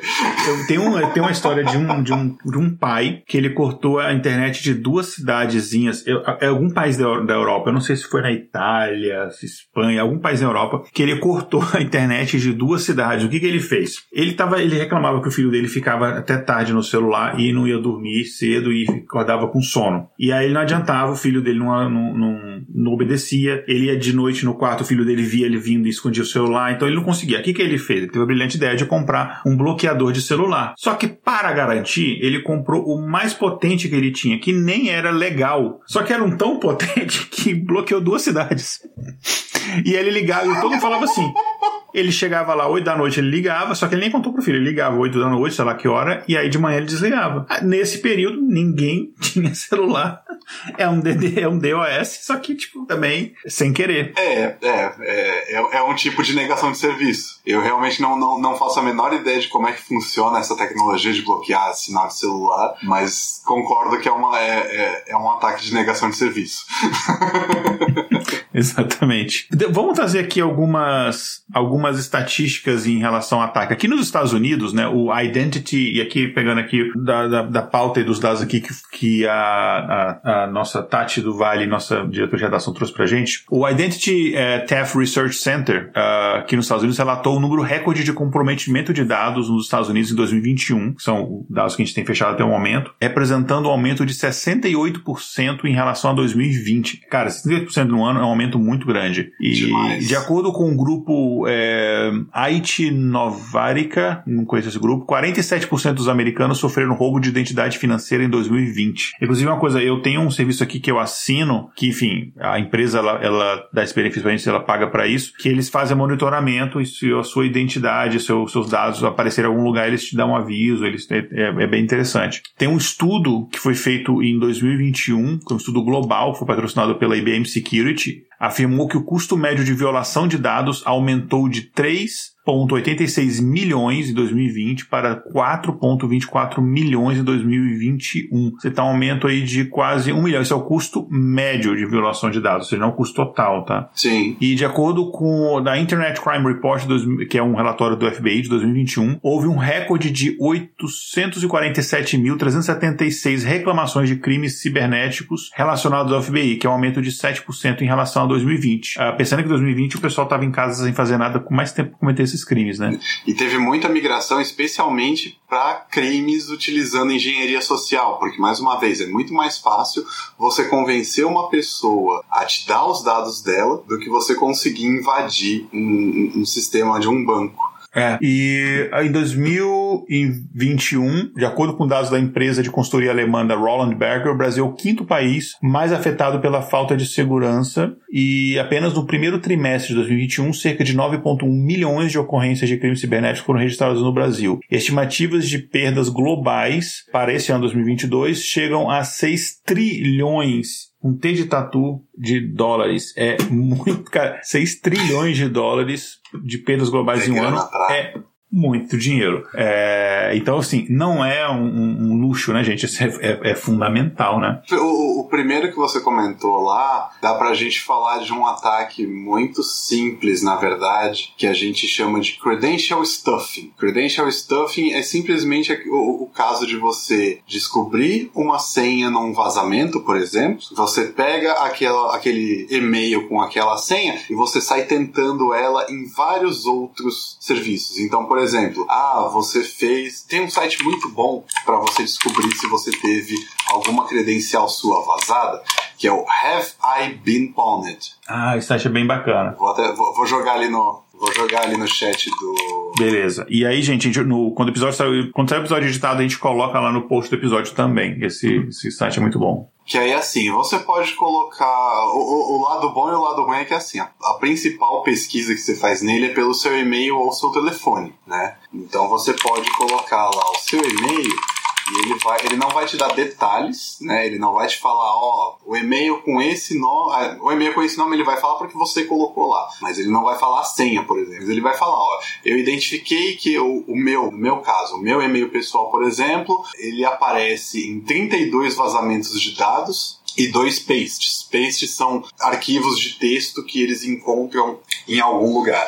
Então, entre esses 32 vazamentos de dados, tem, por exemplo, o, o Dailymotion, né, um site de vídeos que ele sofreu um vazamento de dados em outubro de 2016. E aí ele, ele detalha o que, que foi, ele, ele fala assim por cima qual que foi o, negócio, ele traz um link para você ler sobre o vazamento e aí ele fala embaixo: os dados comprometidos foram endereço de e-mail, senha e nome de usuário. Então, por exemplo, a partir desse daqui, quem conseguiu acesso, para quem conhece um pouco mais de Deep Dark Web, é fácil de encontrar esse tipo de vazamento. Você vai pegar então e vai tentar, ah, beleza, eu peguei o e-mail dele e a senha dele. Primeira coisa que o cara vai tentar é: esse e-mail é da onde? Ah, é do Hotmail? Eu vou lá no Hotmail tentar para ver se a senha é a mesma. Ah, eu vou sair tentando, eu vou se você for ver, é muito raro hoje em dia alguém ter um e-mail que não apareça pelo menos um vazamento desse. Então, tem do discos, tem do falecido Fotolog, tem do. tem coisa de jogo. Geralmente o pessoal usa a mesma senha para tudo, né? Exatamente, exatamente. Então, teve do LinkedIn, teve do Kickstarter. Cara, quem você não imagina já sofreu algum vazamento de dados. Uhum tem alguns sites que têm mais informações que outros. Então, tem aqui, por exemplo, tem o, o Trillian, não sei se, se, alguém hoje em dia ainda lembra do Trillian, né, da época do, do, do, do bom e velho ICQ. O Trillian teve vazamento de dado que comprometeu data de nascimento, é, e-mail, endereço IP, nome, senha e nome de usuário. Então, tipo, é muita coisa, muita coisa. E aí então as pessoas, ah, né, os, os, os, bandidos, os mal intencionados, pegam um arquivo desses e saem tentando. Então eles vão tentar, por exemplo, entrar no Twitter, no, no Facebook, no Instagram e por aí vai. Eles pegam aquela senha que vazou com aquele seu e-mail e saem tentando em um monte de lugar. Como isso aí me lembra uma, uma outra apresentação que eu fiz, que eu quase que foquei na, na, nessa questão de usuário e senha, porque assim, lá atrás, anos e anos atrás, teve uma orientação do. Eu não lembro agora se foi do Departamento de Defesa dos Estados Unidos, mas que era em relação a. Não, não era, foi do, do NIST. O NIST é como se fosse a ABNT brasileira, mas eles mandam um pouco mais, eles têm um pouco mais de culhão para fazer as coisas. Então, eles pegaram e deram uma recomendação lá atrás de que a sua senha é, tinha que ter caractere minúsculo, maiúsculo, número e caractere especial. Né? E aí, por causa disso, as pessoas então se acostumaram a fazer é, senhas fracas. Apesar de ter toda essa complexidade, são senhas fracas. Hoje em dia, o que mais pesa em relação à dificuldade de alguém descobrir uma senha são duas coisas. É primeiro, a pessoa não ter acesso de maneira alguma à sua senha. né? É, e eu digo assim, porque tem muito site que guarda, por exemplo, uma versão da sua senha com uma criptografia fraca. Então, o jeito mais fácil hoje em dia de você quebrar uma senha é você conseguir uma cópia dessa senha criptografada. Só que hoje em dia, senhas de oito caracteres ou menos, elas conseguem ser ser quebradas por equipamentos um pouquinho mais especializados. E um pouquinho mais especializados eu digo um computador que um, gamer tem em casa hoje em dia, com uma placa de vídeo mais potente, com memória RAM. Não precisa ser um negócio. Na força bruta mesmo. É, força bruta mesmo. Uma senha de oito caracteres. Não importa se você colocou tudo AAA ou se você colocou um, um, uma sequência de caracteres completamente aleatória. O fato dela ter oito caracteres significa que ela vai ser quebrada em questão de segundos. Isso daí foi um estudo que saiu ano passado. Eu posso te passar depois o link se você quiser você colocar junto lá do, nas referências. Bacana, bacana. É. E uma outra coisa assim, é uma coisa que a gente ainda não está tão perto disso, mas as pesquisas em computação quântica estão avançadas, a gente já tem alguns testes feitos para geração de números aleatórios tá, em computadores quânticos, principalmente do Google e da IBM e a gente sabe que quando computadores quânticos começarem a claro, vão começar primeiro a ser usados por grandes empresas, mas quando eles começarem a ser usados governos, digamos para o governo americano tem, coloca a mão no computador quântico de fato completo. Assim, as mais complexas, as criptografias mais complexas seriam quebradas muito facilmente com um computador quântico. Então você tem que daqui a. Só que é uma coisa talvez a gente não tenha que se preocupar nos próximos 10 anos, mas você tem, num período de 10 anos, que repensar toda a criptografia para um universo novo. Na minha opinião, é um trabalho muito injusto quem trabalha com segurança, porque o criminoso, ele só precisa acertar uma vez, você não pode errar nenhuma. É. Porque a única vez que você errar é a brecha que o cara vai explorar. Isso, isso daí é, é até uma coisa que a gente costuma falar mesmo no meio, né? Especialmente o pessoal. Segurança tem tanto lado ofensivo quanto lado defensivo, mesmo para quem trabalha, né, no, digamos assim, no lado do bem, não, não, não, não, não criminalmente. Mas é bem por aí, a gente brinca até que entre a gente, entre a galera defensiva e a galera ofensiva. A galera ofensiva só tem que conseguir uma vez conseguiu acertar uma vez, ela conseguiu o objetivo dela. A galera defensiva tem que acertar todas. Mas isso me lembra mais uma vez o Jason Street, uma outra falácia. Eu considero uma falácia, né? É quando dizem que o usuário é o elo mais fraco da segurança. O Jason tem, ele achou uma vez um quadrinho que roda o tempo todo pela internet, onde mostra uma pilha de computadores e dispositivos e não sei o que, e falando lá firewall e antivírus e não sei o que, e é um ringue. E aí do outro lado tem um, um cara gordinho e tal. Aí eles falam assim: deste lado nós temos firewalls, IDS, IPS, não sei o que, blá blá blá. Do outro lado nós temos Dave. Como se o Dave fosse o, o, culpado por acabar com aquilo tudo. E aí o Jason falou: não, cara, isso daí é errado. O usuário é o nosso elo mais forte, mas depende da gente fortalecer ele. Então, e ele falava tanto isso que um dia um chefe dele pegou e entrou em contato com o cara que fez aquela, aquela charge, contratou ele para fazer uma modificação na charge, onde ele pegou e desenhou, redesenhou então o Dave como um super-herói. Hum. Então, tipo, o, o Dave é o, o cara para defender, apesar dos firewalls e tudo mais. o problema é que a gente falou durante tanto tempo que a culpa, o usuário é o elo mais fraco, que o pessoal acaba jogando a culpa no usuário. Então, por exemplo, quando tem um, um incidente, qual foi o mais recente? Teve um famoso recentemente, eu acho que foi, não foi do Twitter, cara, não vou lembrar agora, mas teve um bem recente que o, o cara simplesmente pegou e clicou num e-mail, clicou num link no e-mail, tava lá no trabalho, clicou num link e deu acesso pro bandido entrar na rede. E e saíram culpando estagiário, não sei o quê. Mas, cara. Coitado dos estagiários, são sempre os primeiros, né? É, sempre os primeiros. Mas para o e-mail chegar na caixa de entrada do usuário, ele passou por toda a sua infraestrutura de TI. Uhum. Então, tipo, você está se, se, eximindo, você que eu digo assim, né, a gente, os profissionais de TI, a gente se exime dessa culpa. A gente, a, a, o e-mail passou por filtragem, anti-spam, antivírus e nenhuma dessas ferramentas conseguiu identificar que aquele link era malicioso, é. né? Então tem, tem toda uma parte aí que, mais uma vez, é mais ou menos a mesma galera que está envolvida com o hacking is not a crime, é a galera que está tentando mudar essa mentalidade de que o usuário é o elo mais fraco, ele é o elo mais forte, ele é a nossa última linha de defesa. O e-mail passou por todas as nossas ferramentas de proteção e se o usuário for educado, empoderado, for considerado, ele vai proteger a gente. Sim.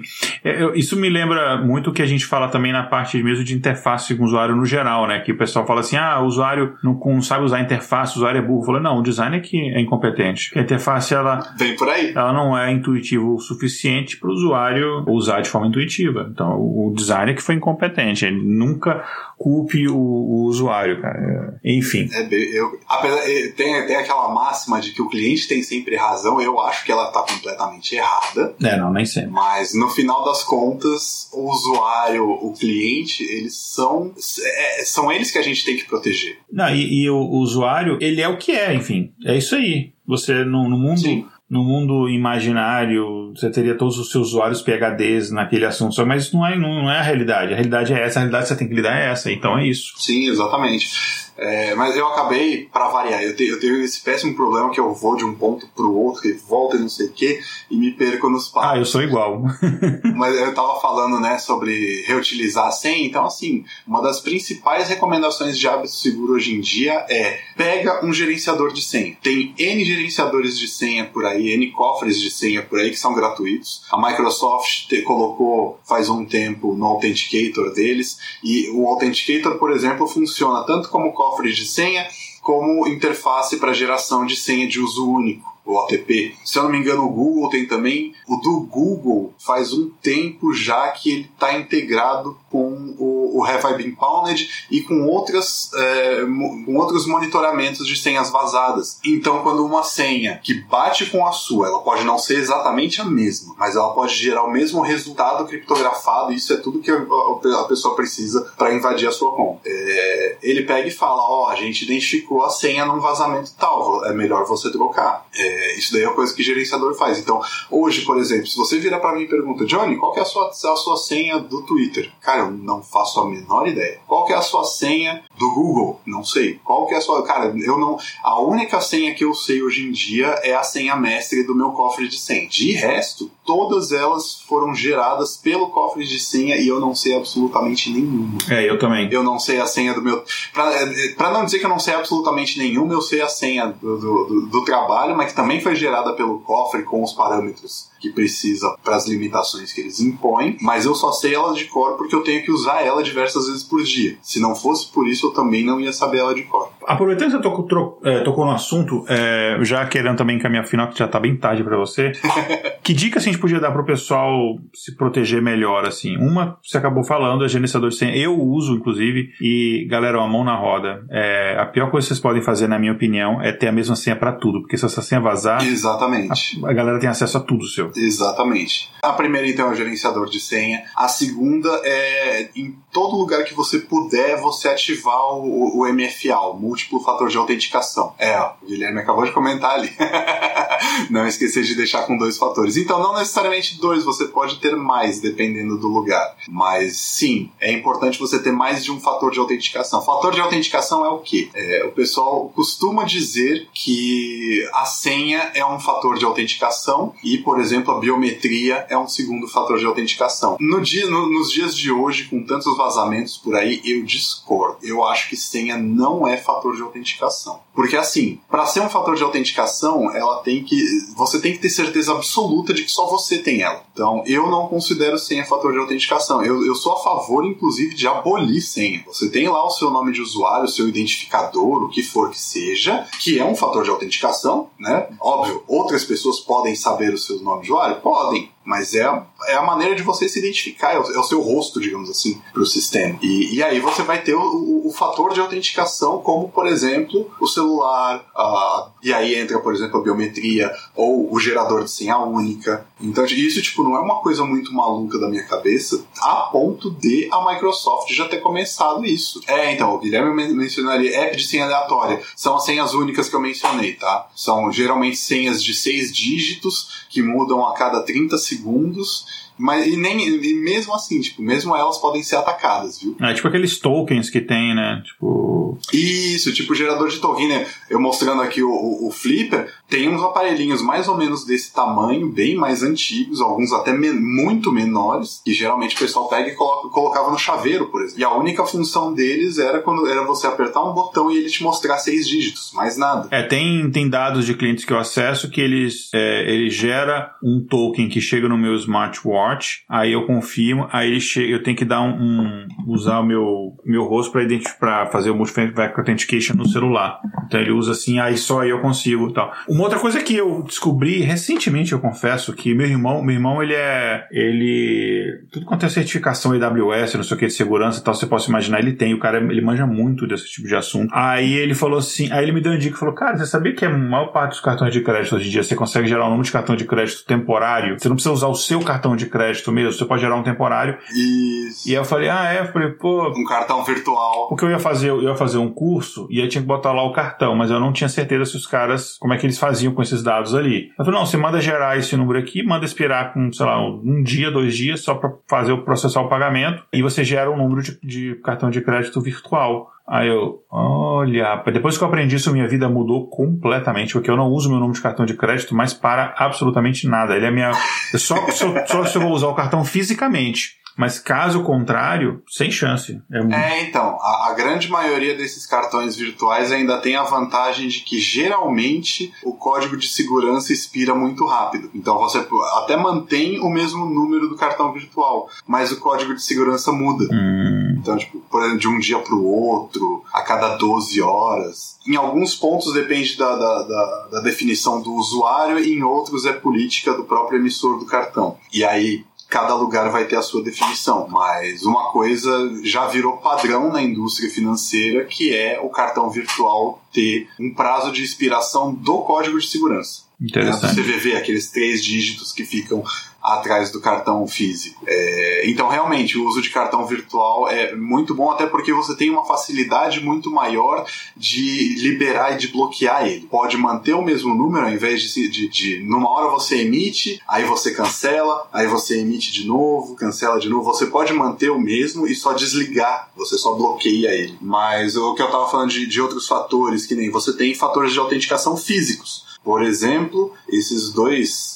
Dá, dá para chamar de pendrive USB. Isso daqui são duas chavezinhas de autenticação. Eles não são pendrives em si. Se eu colocar ele em qualquer lugar e tentar escrever alguma coisa, abrir como um negócio de armazenagem, eles não funcionam. Esse daqui eu simplesmente plugo ali no USB e, por exemplo, quando eu vou fazer login na minha conta do GitHub, que suporta o protocolo U2F, que é o desse daqui, ele simplesmente dá um pop-upzinho ali e fala: olha, autentica com a sua chave de segurança. Eu pego, plugo ele, aperto aqui e pronto. Ele autenticou. Aí eu pego, tiro ele, deixo guardadinho aqui no canto e pronto. Outra coisa que tinha, que, que tem já bem mais hoje em dia, é o próprio cartão, o próprio smart card. Você pega e gera um certificado digital e aí você tem então um outro fator de autenticação física. E aí, óbvio, você tem que se preocupar com ninguém roubar o seu cartão. Sim. Daí acaba sendo uma coisa meio um tanto quanto óbvia.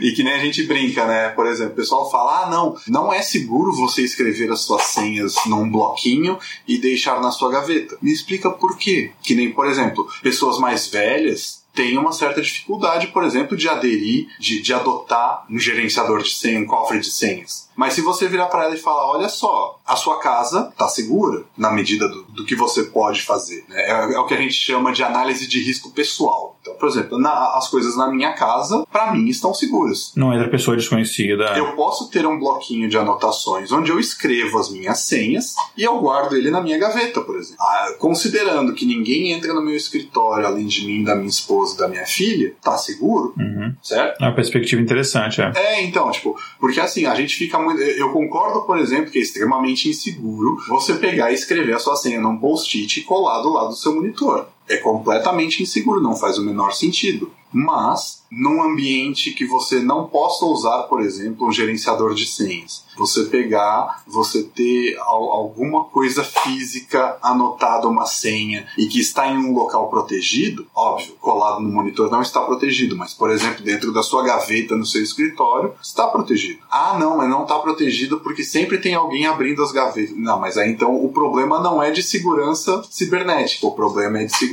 patrimonial, é de recursos humanos, é um outro fator de, de, de, de problema, um outro fator de risco. Uhum. Aí você vai, você vai analisar qual que é o problema. O, o Guilherme comentou ali de outra dica é trabalhar com e-mail temporário e chamar de alias em alguns serviços. O, algum, a maioria dos serviços hoje em dia tem um alias no próprio e-mail. Você pode colocar, por exemplo, se você tem lá e-mail@gmail.com, você pode colocar um e-mail mais twitter@gmail.com. Ele vai mandar para o seu e-mail mas vai estar tá identificado lá com o mais Twitter. Isso serve também para você conseguir identificar de onde que vazou um dado seu. Isso é muito interessante. Isso é muito interessante. A grande maioria dos, dos serviços hoje em dia tem isso. Uma outra dica, se você precisa criar múltiplas contas no mesmo serviço, por exemplo, é que o, o Gmail ele permite que você adicione pontos ao longo do seu usuário. Então, se você quer colocar, por exemplo, seu nome e seu sobrenome tudo junto ou com um ponto no meio, para o Gmail é a mesma coisa. Se você mandar um e-mail para o seu nome tudo junto, ele chega na sua caixa postal, mesmo que o seu, o seu usuário, pelo jeito que você sempre escreve, tenha um ponto no meio. Você pode colocar um ponto no meio do seu nome para qualquer sistema de fora é um, é um e-mail completamente novo, mas ele chega na sua caixa de entrada do mesmo jeito. Interessante. Perguntas, per, ah, perguntas lá. Hoje, eu não sei quando foi a última vez que eu utilizei, por exemplo, antivírus. É necessário? Depende? Depende. Mais uma vez é questão da, da, da, da sua avaliação, da sua avaliação de risco pessoal. Então, por exemplo, você não usou, mas você por acaso ativamente desabilitou o Windows Defender? Não, ele está sempre ativado. Você tem um antivírus.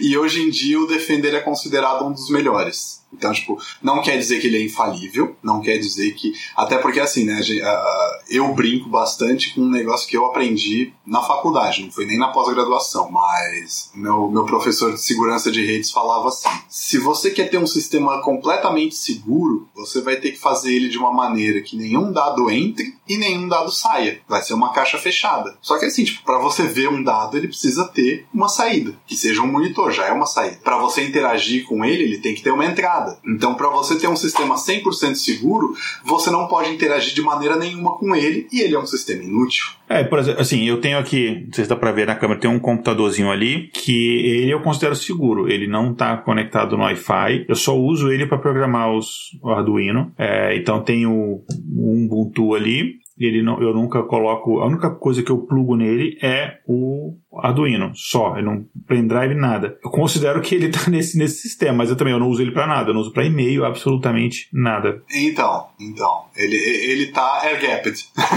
Exatamente. Esse, mas ele tem um uso muito, muito, muito específico mesmo. É, então. E aí, mais, mais uma vez, entra na, na questão da, da sua avaliação de risco pessoal. Por exemplo, se você soubesse que outras pessoas entram aí, você já não considera. entram e utilizam essa máquina, uhum. você já não ia considerar ele tão seguro quanto você considera ele hoje, porque outras pessoas teriam acesso a ele. Sim. Outras pessoas interagiriam. Que nem é, outro dia me perguntaram sobre o, o que, que eu acho das urnas eletrônicas. A primeira coisa que eu falei foi, velho, eu não sou especialista nisso. Porém, eu consigo pensar numa analogia em relação a você auditar. Você vai fazer o quê? Você vai fazer, que nem eles fazem dos testes de segurança do TSE e tudo mais, pensa numa caixa. Você tem um sistema ali que é uma caixa, onde tem que entrar os votos e sair a contagem dos votos. Para você auditar ele, você não vai estar tá auditando ele quando está rodando para valer. Você vai auditar ele antes, porque você quer saber se o que está ali dentro, se aquele mecanismo funciona. Então você vai montar ele, por exemplo, numa caixa transparente. Vamos pensar que seja uma, um, um, negócio com, com, com, engrenagens e polias. Não vamos pensar num negócio digital. Vamos pensar num negócio bem rústico. Então é uma caixa transparente onde você vê tudo que está ali dentro funcionando. Beleza? Beleza. Fez o teste, colocou os votos, tal, não sei o que. No final do dia tirou contou tudo manualmente, bateu, bateu, legal. Como é que você vai fazer isso quando for então para valer? Você coloca uma caixa completamente opaca, preta, ninguém pode ver lá dentro. Você coloca o seu voto ali, ninguém vê o seu voto, ninguém vê nada que está lá dentro,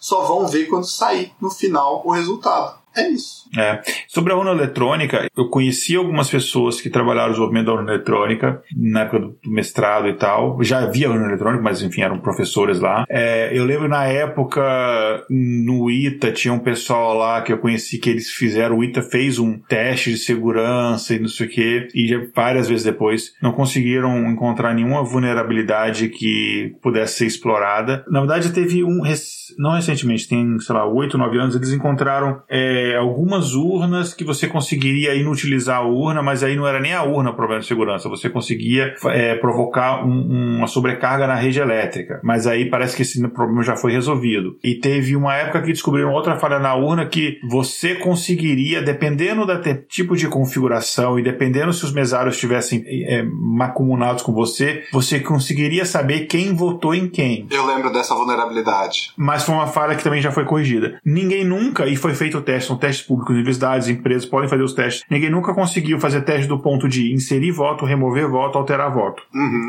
Então. É, o, o, Diego Aranha tem muito, muito material falando esses sobre isso. boatos que falam e tal. Ele é seguro. Sabe o que, que não é seguro? É voto impresso. Sim, exatamente. Porque eu posso rasgar esse voto, sumir com esse voto, eu posso fazer um monte de coisa com esse voto. Eu posso Eu botar posso colocar fogo. voto novo lá dentro. A gente sabe que o Brasil tinha muita, muita, muita fraude eleitoral antes. A gente tinha um outro podcast que eu gravava antigamente, que era o Tema Cast, que era de história. A gente fez um, um apanhado dessa história eleitoral brasileira uma época, isso tem alguns anos. E aí a gente fez, a gente contou vários causos de fraude eleitoral no Brasil, mas eu tô falando isso aí é, é, na época dos coronéis, assim, é, na época da ditadura militar, quando você tinha algumas eleições municipais, ou até antes, que teve uma história, aconteceu, acho que foi no sertão de. Acho que foi até em Pernambuco, lá na, na cidade da minha avó, que chegou. O, teve uma eleição lá e, e o, o- a pessoa responsável pelo Tribunal Eleitoral, alguma coisa lá, falou pro coronel lá, falou: Ó, você meio complica, porque aqui tem, sei lá, tantos mil habitantes, você me chega com a urna aí com o dobro de voto, não tem condição. Ou. Aí, não, vou fazer certinho. Aí chegou com os votos certinho, a quantidade exata ali. Beleza, mas falou, ah, mas agora também você entregou a urna uma, duas semanas depois, como é que eu vou fazer? Aí o coronel, não, eu entendi agora. Na próxima eleição, ele entregou a urna uma semana antes da eleição. Pô, já tá. Pra garantir, tá aqui, ó. Então tinha muita fraude. Então, assim, a urna eletrônica, Sim. Cara, aqui nos Estados Unidos é um rolo, apuração, é um rolo que cada estado, às vezes cada condado faz um jeito diferente, não sei o quê. É uma confusão e não sei o quê. Cara, o Brasil tem um sistema muito bom. O Brasil tem sistema de logística, ou tinha, sei lá, antes sucateado, dos Correios, que era muito bom de distribuição. A gente tinha um sistema de vacina melhor do mundo, né? Olha só. Sim. Enfim, e no, fin e no final, a gente tem um sistema bacana, a gente tem que defender esse tipo de coisa. Se você tá atacando isso daí, o voto. im- Sabe o que vai acontecer se tiver o voto também impresso? O pessoal fala, não, mas tem o voto também impresso. Sabe o que vai acontecer? Isso está sendo feito pra milícia controlar quem votou em quem. Exatamente. Aí o pessoal fala, ah, não, mas não, não, não vai ser assim. Cara, hoje em dia, mesmo com proibição de você entrar na, na cabine com o celular, tem gente que ainda entra, tira foto, grava vídeo, não sei o quê, e só a, a, a única pessoa que está interessada em saber em quem você votou, sem que você queira divulgar em quem você votou, é alguém que vai ter algum controle da sua vida. Sim. É. Então, que nem você falou, miliciano é o mais interessado hoje em dia. Eu votei, eu, eu, eu, eu votei aqui no primeiro turno e tinha muito tempo que eu não votava em cédula de papel. Mas a urna lá da minha sessão eleitoral, ela, que aqui em Atlanta, assim, basicamente eles pegaram um prédio ali e todas as sessões eleitorais são nesse prédio. Uhum. E daí, a minha sessão eleitoral, especificamente a minha urna eletrônica, ela deu defeito. E aí eles tiveram que fazer o voto em papel. Cara, é, eu não lembrava. A última vez que eu votei isso, eu, primeira, minha primeira eleição que eu votei, eu sou um, eu sou um idoso, né? Eu votei em 92, 93, sei lá, naquele plebiscito da forma de governo. Eu acho que foi a única vez que eu votei em célula de papel se bobear. E daí, beleza, eu fui lá, é um papel, uma cédulazinha ali, aí o mesário ele assina no verso dela, você escreve ali o número do candidato ou o nome, dobra e põe ele na urna. Falei, cara, eu não me senti seguro, sinceramente. Falei, como é que tem gente que acha que isso aqui é mais seguro do que o equipamento testado e não sei o que, que tá usado durante anos e tal, que tem toda. Sim. Então, enfim. é, Mas enfim, aí seja outro assunto, se a gente entrar isso, eu vou começar até a ficar nervoso.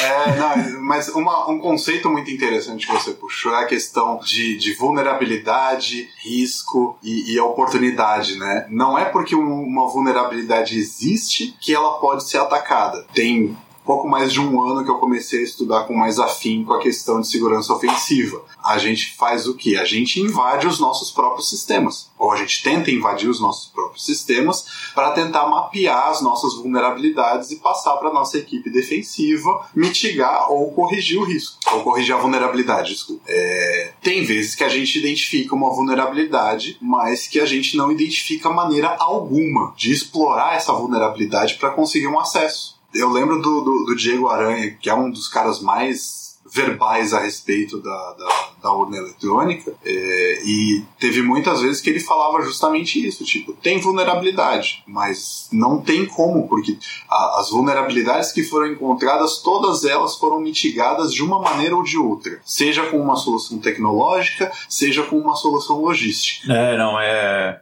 Isso daí é um conceito muito importante para deixar destacado. Até mesmo a questão, pessoal, é, a gente teve na época lá no ITA, pessoal, a gente teve um seminário que o pessoal explicou e tudo, e falaram assim, cara, tem coisa assim, é, é, foi muito, isso na época, hoje em dia é bem mais, mais avançado o sistema. Você não consegue nem inserir um código malicioso ali, porque você tem a assinatura digital do programador e não sei o que, e aí a urna, quando ela é lacrada e validada e testada para eleição, qualquer alteração ali invalida a urna inteira. Uhum. Então, assim, enfim.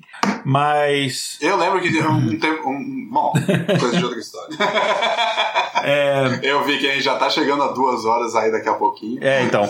Vamos lá. Só o último comentário que eu quero fazer aqui, que a gente fala bastante de inteligência artificial, inclusive falando pro pessoal, quem tá acompanhando ao vivo, aí saiu hoje nosso episódio, sempre sai nas quintas-feiras, saiu hoje um episódio nosso sobre consciência artificial, quando essa parte ficou legal. Um episódio curtinho, que é um episódio que eu gravei sozinho, mas dá uma olhada lá. A gente sempre fala de inteligência artificial. Inteligência artificial é uma coisa que a gente consegue utilizar para a gente poder fazer classificação de, de ameaça, né? Transações, assim. Então, por exemplo, chegou uma determinada transação, pode ser, pode ser o clássico de um determinado e-mail, se ele é spam ou não, mas normalmente é mais é uma requisição que chega no servidor e você tem sistema de inteligência artificial que ele faz basicamente é um machine learning básico de classificação e ele vai classificar aquilo como algo legítimo ou como algo malicioso. Então a gente e isso está avançando cada vez mais. O que é interessante é que a inteligência artificial ela vai aprendendo baseado nos padrões do dado. Você não precisa necessariamente programar ali uma determinada vulnerabilidade que foi descoberta, que era como durante muitos anos, hoje em dia é bem mais avançado que isso, mas muitos antivírus trabalhavam muito assim, né? Você tinha uma determinada vulnerabilidade encontrada, a equipe do antivírus trabalhava para ter a, a correção para aquela vulnerabilidade, ou a proteção contra a vulnerabilidade, você atualizava o seu antivírus aí automaticamente, sei lá, de tanto tanto tempo ele fazia o download daquilo. Hoje em dia está bem mais avançado que isso. É, então eu ia falar justamente disso, assim,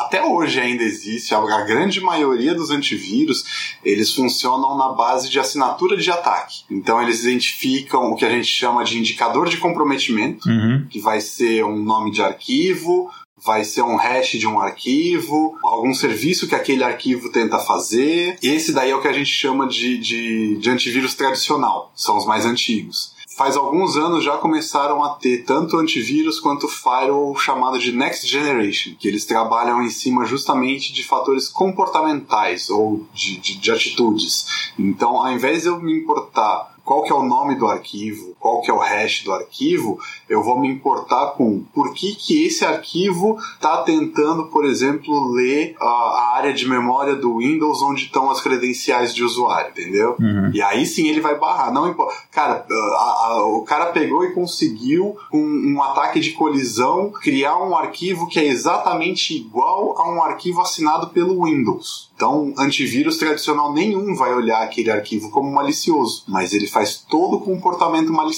Interessante. Isso daí é uma área que tem, tem, tem, tem crescido bastante. Até porque o, pessoal do outro lado, o pessoal de ofensivo, também tem começado estudos em relação a utilizar machine learning, inteligência artificial, para atacar. Mas acaba sendo muito difícil. É, acaba sendo muito difícil. Cara, automatizar a parte ofensiva é muito difícil. Acho que esse é um ponto que a defensiva ele até a vantagem é nesse daí. Sim, porque aí que tá, a gente consegue automatizar a partir do momento que a gente identifica quais comportamentos não são legítimos, né? Você pega, por exemplo, você observa ali o funcionamento legítimo de um ambiente por um mês. Você pegou e definiu ali uma linha de base comportamental. Então, mesmo, por exemplo, o PowerShell. PowerShell é um negócio que ofensivo ama. Eu, como ofensivo, acho maravilhoso, especialmente em lugar que não atualiza, porque PowerShell você tem desde a versão 1 até a versão 5, 6 atualmente. E a grande maioria das vezes eu consigo, num ambiente, fazer o, o que a gente chama de, de, de, ataque de downgrade. Né? Ao invés de fazer o upgrade, eu faço downgrade. Eu pego e falo, não, eu quero que você use o PowerShell V1, porque aquele PowerShell V1 não vai gerar log de segurança, não vai gerar evento, não vai gerar alerta, não vai gerar nada. E é simplesmente uma coisa do tipo, cara, tudo que você faz no 1, você vai conseguir fazer no 5. Então você pode simplesmente ir lá e desligar o PowerShell V1 da sua máquina. Mas tem gente que ignora isso. É. Gente, então, a gente encaminhando aqui alguma mensagem final antes de ir para nossa parte de indicações. O programa não acabou ainda, a gente tem nosso bloquinho de indicações, mas aquele é curtinho. Não, eu acho que deu, deu pra cobrir bastante. Cara, deu pra cobrir muita coisa. É eu verdade. acho que é a primeira vez que eu falo umas duas horas sobre o negócio. Eu já fiz umas palestrinhas de 40, 50 minutos. Por mim, a gente continuava aqui, mas a gente fica, com dó de você e também dos ouvintes depois. É, não por causa do conteúdo, mas por causa da. Se bem que eu, eu fico falando assim, mas a gente já fez episódio de mais duas horas, o pessoal ninguém reclamou, não. Eu que fico. Eu acho que o pessoal tá acostumando agora, que tem, sabe, o Xadrez Herbal fez episódio de 4 horas, então tá, tá tudo certo.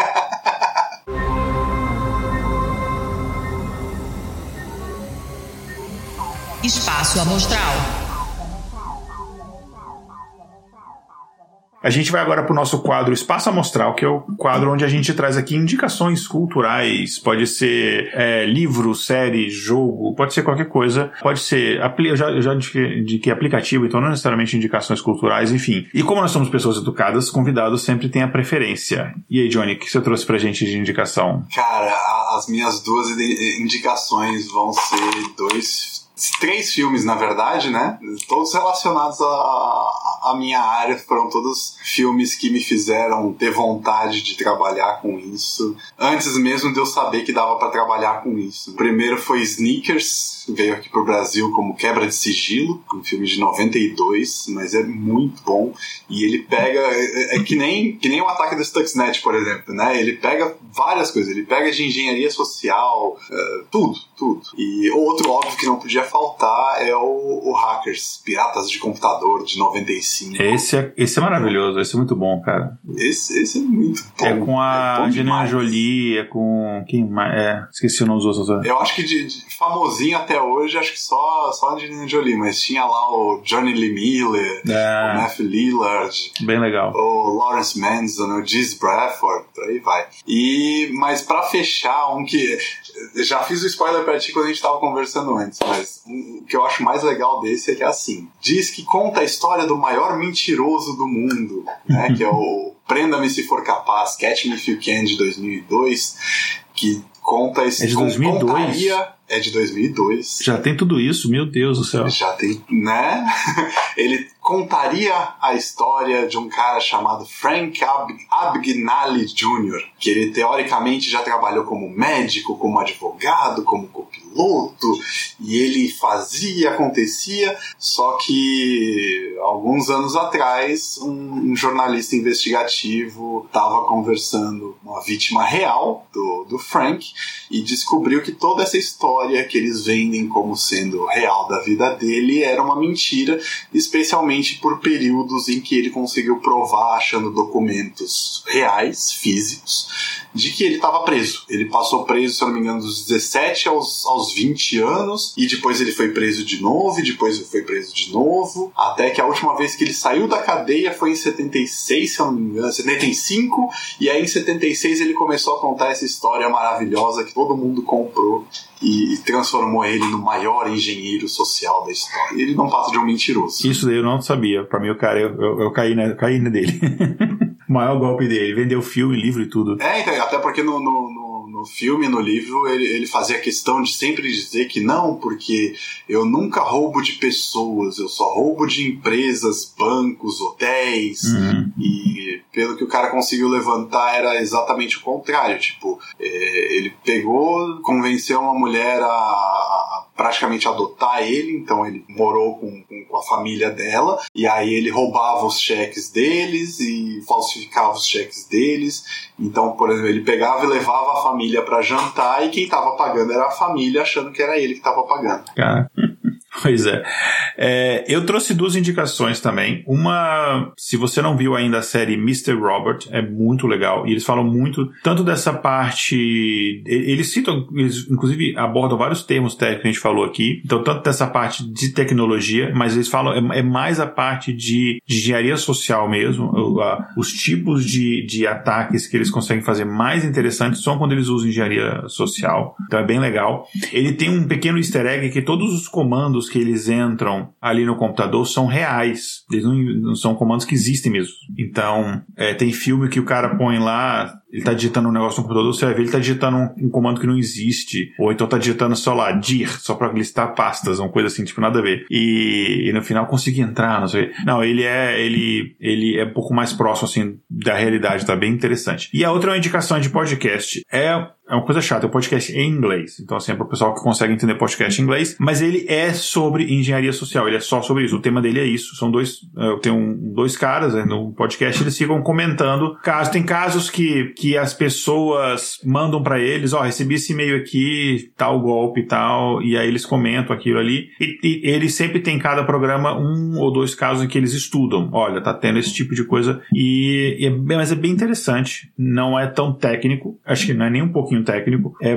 mas é muito voltado à engenharia social. O nome, acho que eu não falei ainda, o nome do podcast é Hacking Humans, tipo de hackeando humanos, Hacking Humans. Uh, é bem, bem legal, tá? O podcast já tem um tempinho já. É, eu gosto de escutar ele. É isso então. Johnny, mais uma vez. Fazer, fazer só um, uma parte rapidinho. Você comentou do Mr. Robot. É, não sei se todo mundo que assistiu sabe, mas Mr. Robot parece tão real porque ele teve consultoria de hackers. Hum, que legal. É, imaginei que tiver uma consultoria técnica boa ali. É. Teve, muito boa. Então, viu a última temporada? Foi bem legal. Eu vi, não vi tem muito tempo, não. Vi. Achei legal, achei gostei. É, Johnny, mais uma vez, muito obrigado por ter topado. É, obrigado por ter ficado com a gente aqui mais de duas horas. E vai ser muito legal, tenho certeza que o pessoal vai, vai curtir bastante. Vamos chamar você mais vezes pra gente falar de outros assuntos. A gente falou depois em off lá de outro assunto, a gente vai conversar também sobre isso. Pra, vamos ver aí. Provavelmente pro ano que vem, que a, nossa agenda do ano já tá, até o final do ano já tá mais ou menos fechada, mas aí pro ano que vem a gente consegue planejar melhor melhor. Agradecer a todo mundo que está acompanhando aqui ao vivo a gravação, todo mundo que está depois,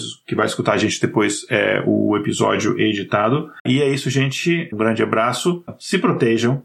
Isso é, é fundamental. Ah, pera aí, antes de encerrar, você quer deixar, quer fazer algum jabá, alguma, alguma recomendação? As suas redes sociais, o contato vão estar no post do episódio, viu, gente? É, LinkedIn, Twitter, enfim, as coisas lá, o que ele quiser passar pra gente. Mas além disso, você tem alguma jabá, alguma coisa que você quer divulgar? Tá vendendo um Monzo 88, sei lá, qualquer coisa, fica à vontade.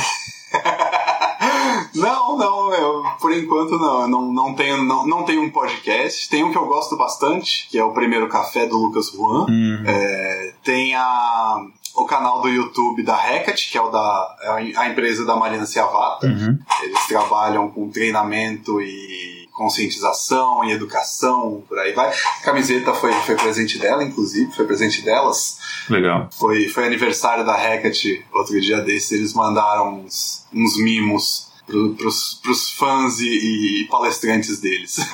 Legal. Eu acho que é isso. Bacana, então. É, se lembrar de qualquer coisa, é só falar que a gente põe o, o, os links e tal, tudo direitinho no post do episódio quando sair. O episódio sai sempre nas quintas-feiras, então para quem tá acompanhando ao vivo, ele sai na quinta da semana que vem. É isso então, gente. Um grande abraço. Tchau, tchau. Na Danol.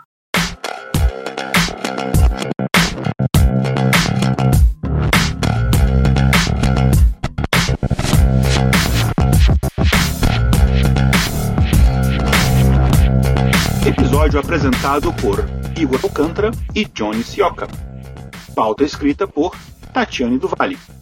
Vitrine, Julia Frois com a colaboração de Inteligência Artificial. Vinhetas, Rafael Chino e Léo Oliveira. Voz das vinhetas, Letícia Dacker e Mariana Lima. Direção de redação, Tatiane Duvalle. Redes sociais, Kézia Nogueira e Tatiane Duvalle. Gerência de projetos, Kézia Nogueira. Edição Léo Oliveira. Para saber mais sobre o nosso projeto e apoiar a divulgação científica, visite intervalodeconfianca.com.br.